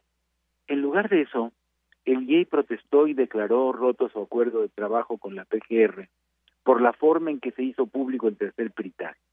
Es de advertirse que el dictamen fue presentado por Ricardo Damián Torres del Grupo Colegiado, experto en fuegos y recolección de evidencias. Como escribió Héctor Aguilar Camín en Milenio Diario, el IEI apostó a descalificar toda la versión de la PGR con base en que el incendio era imposible. Ahora el IEI queda en la posición inversa. Toda su credibilidad se derrumba si el incendio fue posible, lo que no es buena noticia para la causa de los derechos humanos en México, que requiere exigente y confiable vigilancia internacional. Y Pascal Beltrán del Río Excelsior dijo, el trabajo del IEI es inútil en el mejor de los casos y pernicioso en el peor. En ambos, una cantidad importante de dinero público se ha malgastado. Hasta ahí la cita. Las verdades ideológicas suelen ser fieles a la ideología y a las banderías políticas, pero no a la verdad. Y la causa de los derechos humanos solo es auténticamente defendible persiguiendo la verdad sin adjetivos. Antonio Machado invitó, no tu verdad, la verdad, y ven conmigo a buscarla, la tuya, guárdatela. Muchas gracias. Muchas gracias a ti, Luis de la Verdad Solórzano. Nos vemos el próximo jueves. Un abrazo. Buenas gracias. Primer movimiento. Donde la raza habla. Les quiero contar algo. ¿Les, ¿Les, puedo contar algo? Ok. En en el 28 de febrero de, de 1916 falleció uno de los escritores eh, más importantes para el género del terror y para muchos otros géneros. Se trata de, de, Henry James. Henry James estaría cumpliendo este 15 de abril 173 años, es decir, que Henry James anda de doble, de doble fiesta. 100 años de su muerte, que no, no, es, que se, no es que se festeje, se conmemora, pero yo creo que en el caso de Henry James sí habría una fiesta, porque era un escritor que le entraba a temas oscuros, que le entraba a temas fundamentales para, para la literatura y sobre todo de ese momento, ¿no? La otra vuelta de tuerca cambió por entero la manera en la que se narraban las cosas y bueno, cumpliría 70, 173 años este 15 de abril y hay una manera en la que lo podemos festejar. Así es, y para ello tenemos en la línea a la magnífica Marta Luna, directora de teatro, que nos habla sobre la puesta de escena de Poseídos, una historia de fantasmas a propósito del aniversario luctuoso de Henry James. Marta Luna, bienvenida a Primer Movimiento. Muchas gracias. Eh, un saludo para todos los de cabina y para pues el público que nos está escuchando. Ah, muchas gracias. Cuéntanos qué va a suceder, Marta, por favor. Mira, tuvimos la oportunidad de que nos invitara el doctor Estrada, director del auditorio, y Francisco Serrano del, del Lunario, a trabajar aquí con ellos. Entonces, a mí me pareció muy interesante hacer teatro. Pues, aquí se ha hecho teatro, pero bueno, es mucho más este típico clásico que son conciertos. Entonces, yo estaba, estoy feliz porque nos permite muchas cosas que en los teatros no se pueden hacer. Por ejemplo, el hecho de que este es un hoyo realmente, o sea, está, aunque está en una parte alta, es totalmente cerrado. Entonces eso permite cosas y, y otras muy complicadas, como no, si se apagan los refrigeradores y, y los las cosas electrónicas que hay, no hay un solo ruido, nada. Y eso eh, causa pues mucha angustia de repente. Entonces, por ejemplo, toda nuestra música la hemos tenido que poner en varias líneas, o sea, tenemos encima de un ambiente, por ejemplo, de calle, con un viento, todo, todo está estilizado, no, no son sonidos así realistas, ¿no? Y sobre eso la música. ¿Para qué? Pues para que la gente esperemos que se angustie cuando se, pre se preste en la misma obra, ¿no? No que de entrada, al no escuchar ningún ruido, sí. este eh, la gente se altere, ¿verdad? Y luego, por ejemplo, los oscuros totales que en las obras este suspenso. Aquí realmente eh, Henry James dice no dice que es de terror ni de ni de miedo, sino dice que es una obra misteriosa, confusa, repugnante, todo menos de terror y, y finalmente dolorosa, ¿no? Sí. Con mucho Y entretenimiento de por medio. Y sorprendente, sin lugar a dudas. Ay, por supuesto, pues es que vino a cambiar todo el, el teatro de, de, pues de intriga, precisamente lo que dice, ¿no? Y sobre todo esa línea que él hace, que, que, que quede todo ambiguo. O sea, pues uno puede pensar que los los personajes son los torturadores y las víctimas, o que es al revés, que Sí. los torturadores son víctimas, ¿no? Precisamente, ahí hay algo bien interesante en la ambigüedad que, que presenta Henry James y, y son muchos los personajes que se han acercado a, a la vuelta de tuerca o como la conocen en el cine los inocentes, ¿no? Por ejemplo, Truman Capote, ¿no? Que es quien hace el guion de esta película y cuando pensamos en la, en la mujer, en la institutriz, en Miss Giddens, pues pensamos en, en Deborah Kerr y también pensamos en muchos otros actores, pensamos en, en muchas personas que se han acercado a esta obra tan importante para la literatura, para el cine y ahora para el teatro, Marta. Sí, hay más de 18 películas. Ahorita la BBC está haciendo una serie sobre el mismo tema. Y bueno, ¿qué te digo de ópera? Eh, Britten, pues que es de los más famosos directores de, música y de, y de voces y de todo, y compositor, hizo una ópera maravillosa con esta obra. Y bueno, ha habido hasta ballet y, y ha habido este, muchas obras de teatro. Y así como dices, la de los inocentes fue muy conocida porque fue en los 60, pero hay otra muy interesante que es antes de que empiece la novela que la hace Marlon Brando, él hace el fantasma Quint, el, el, patán, ¿verdad? Creo que le quedó muy bien al señor Brando, estaba perfecto. y este, y a una hora la película de los otros, bueno, sale de una frase del propio este de la propia novela de Henry James. Claro. Que dice, "Estamos solos." No, no estamos solos, estamos con pausita los otros. Cla- Y ahí toman el título. O sea, sí, es una motivación. No sé si ustedes han leído toda la novela, no es tan larga. Sí, y ojalá claro. el público pudiera leerla. Es muy interesante la psicología de los personajes, la locura. Bueno, además él habla sobre que todo lo que sucede en la obra es parte de su vida. Siempre lo persiguió la soledad, el dolor y la histeria femenina. Este y, y entonces si uno ve en cada personaje, pues sí hay una parte de él que después lo refleja en otras de sus obras. Marta, cuéntanos, por favor, cuándo arrancan, qué, cómo podemos verlos, quiénes están en escena, Ajá, con todo gusto. por favor. eh, es que eh, les quería acabar de platicar de lo oscuro. Aquí se logran los oscuros totales, porque en los teatros este, siempre se filtra, no sé, por una ventana, un vidrio roto, una celosía. No, esto de verdad es así lo compacto. Entonces todo eso nos ayuda eh, en la cuestión de, pues no sé, de, silencio, no silencio, oscuridad, no oscuridad. E- Esta obra es- tiene varios videos, es- tiene 18, no son cápsulas ni, ni tomas de ubicación, sino son parte de del comportamiento de los mismos personajes. La música es original, es de, de, Alejandro Castaños y nos vamos a presentar el jueves hoy, hoy es nuestro estreno, están invitadísimos. El viernes también está a las 8.30 y el sábado hay que estar a las 8. Solamente son seis días, es 7, 8 y 9 y el próximo, la próxima semana 14, 15 y 16. Es una temporada cortísima.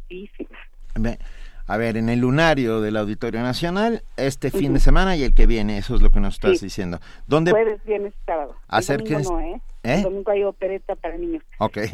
Ac- Acerquémonos a la página de, de Lunario. Del Lunario, Y ahí, Lunario. y ahí podemos incluso comprar los boletos. Agradecemos, Marta Luna, Tenemos enormemente. dos por uno si los compran los jueves. Ok. Y este, está bastante económico el boleto.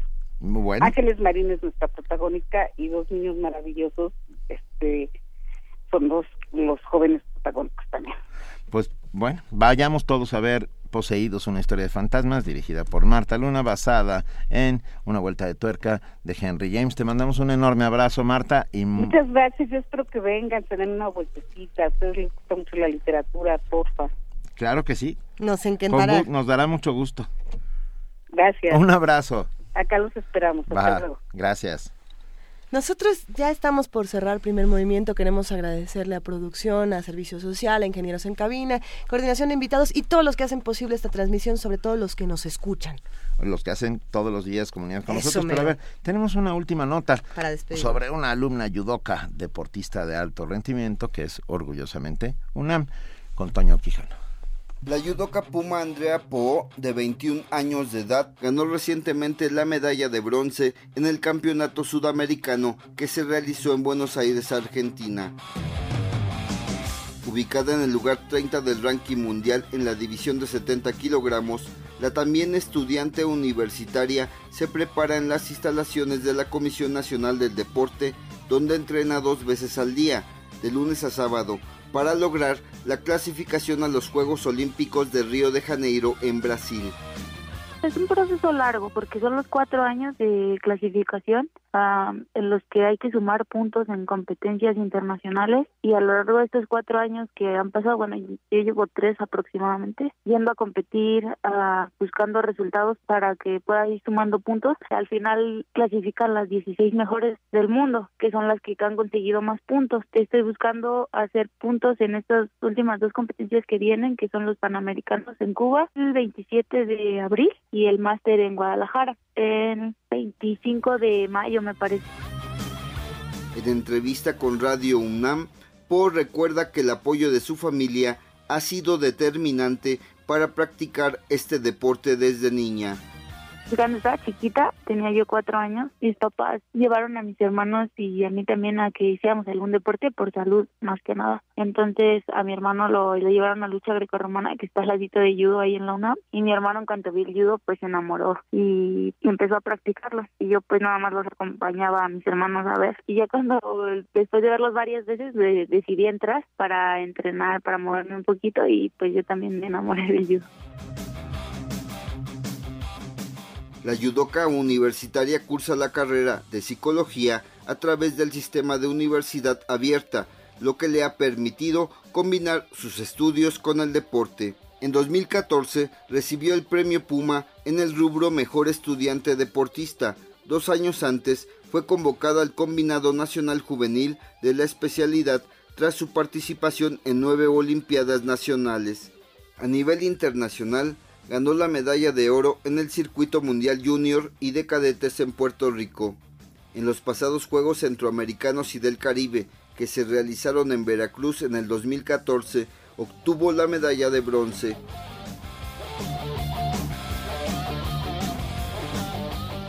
La UNAM la llevo siempre conmigo porque, pues como te, dije, desde los cuatro años represento a la UNAM y me han ayudado mucho. Yo le tengo mucho cariño y pues es un orgullo muy grande la máxima casa de estudios. Entonces para mí es muy bonito. Y al país pues también es bonito, ¿no? Cuando subes al podio y ves la bandera de México, el himno nacional, te enchina la piel, es, es, es una sensación muy bonita y al final es gratificante.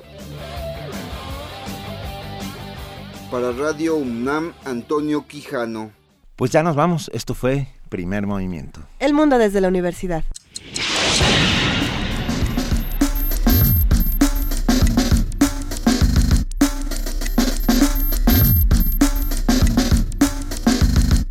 La Coordinación de Difusión Cultural de la UNAM y Radio UNAM presentaron Primer Movimiento. El mundo desde la universidad.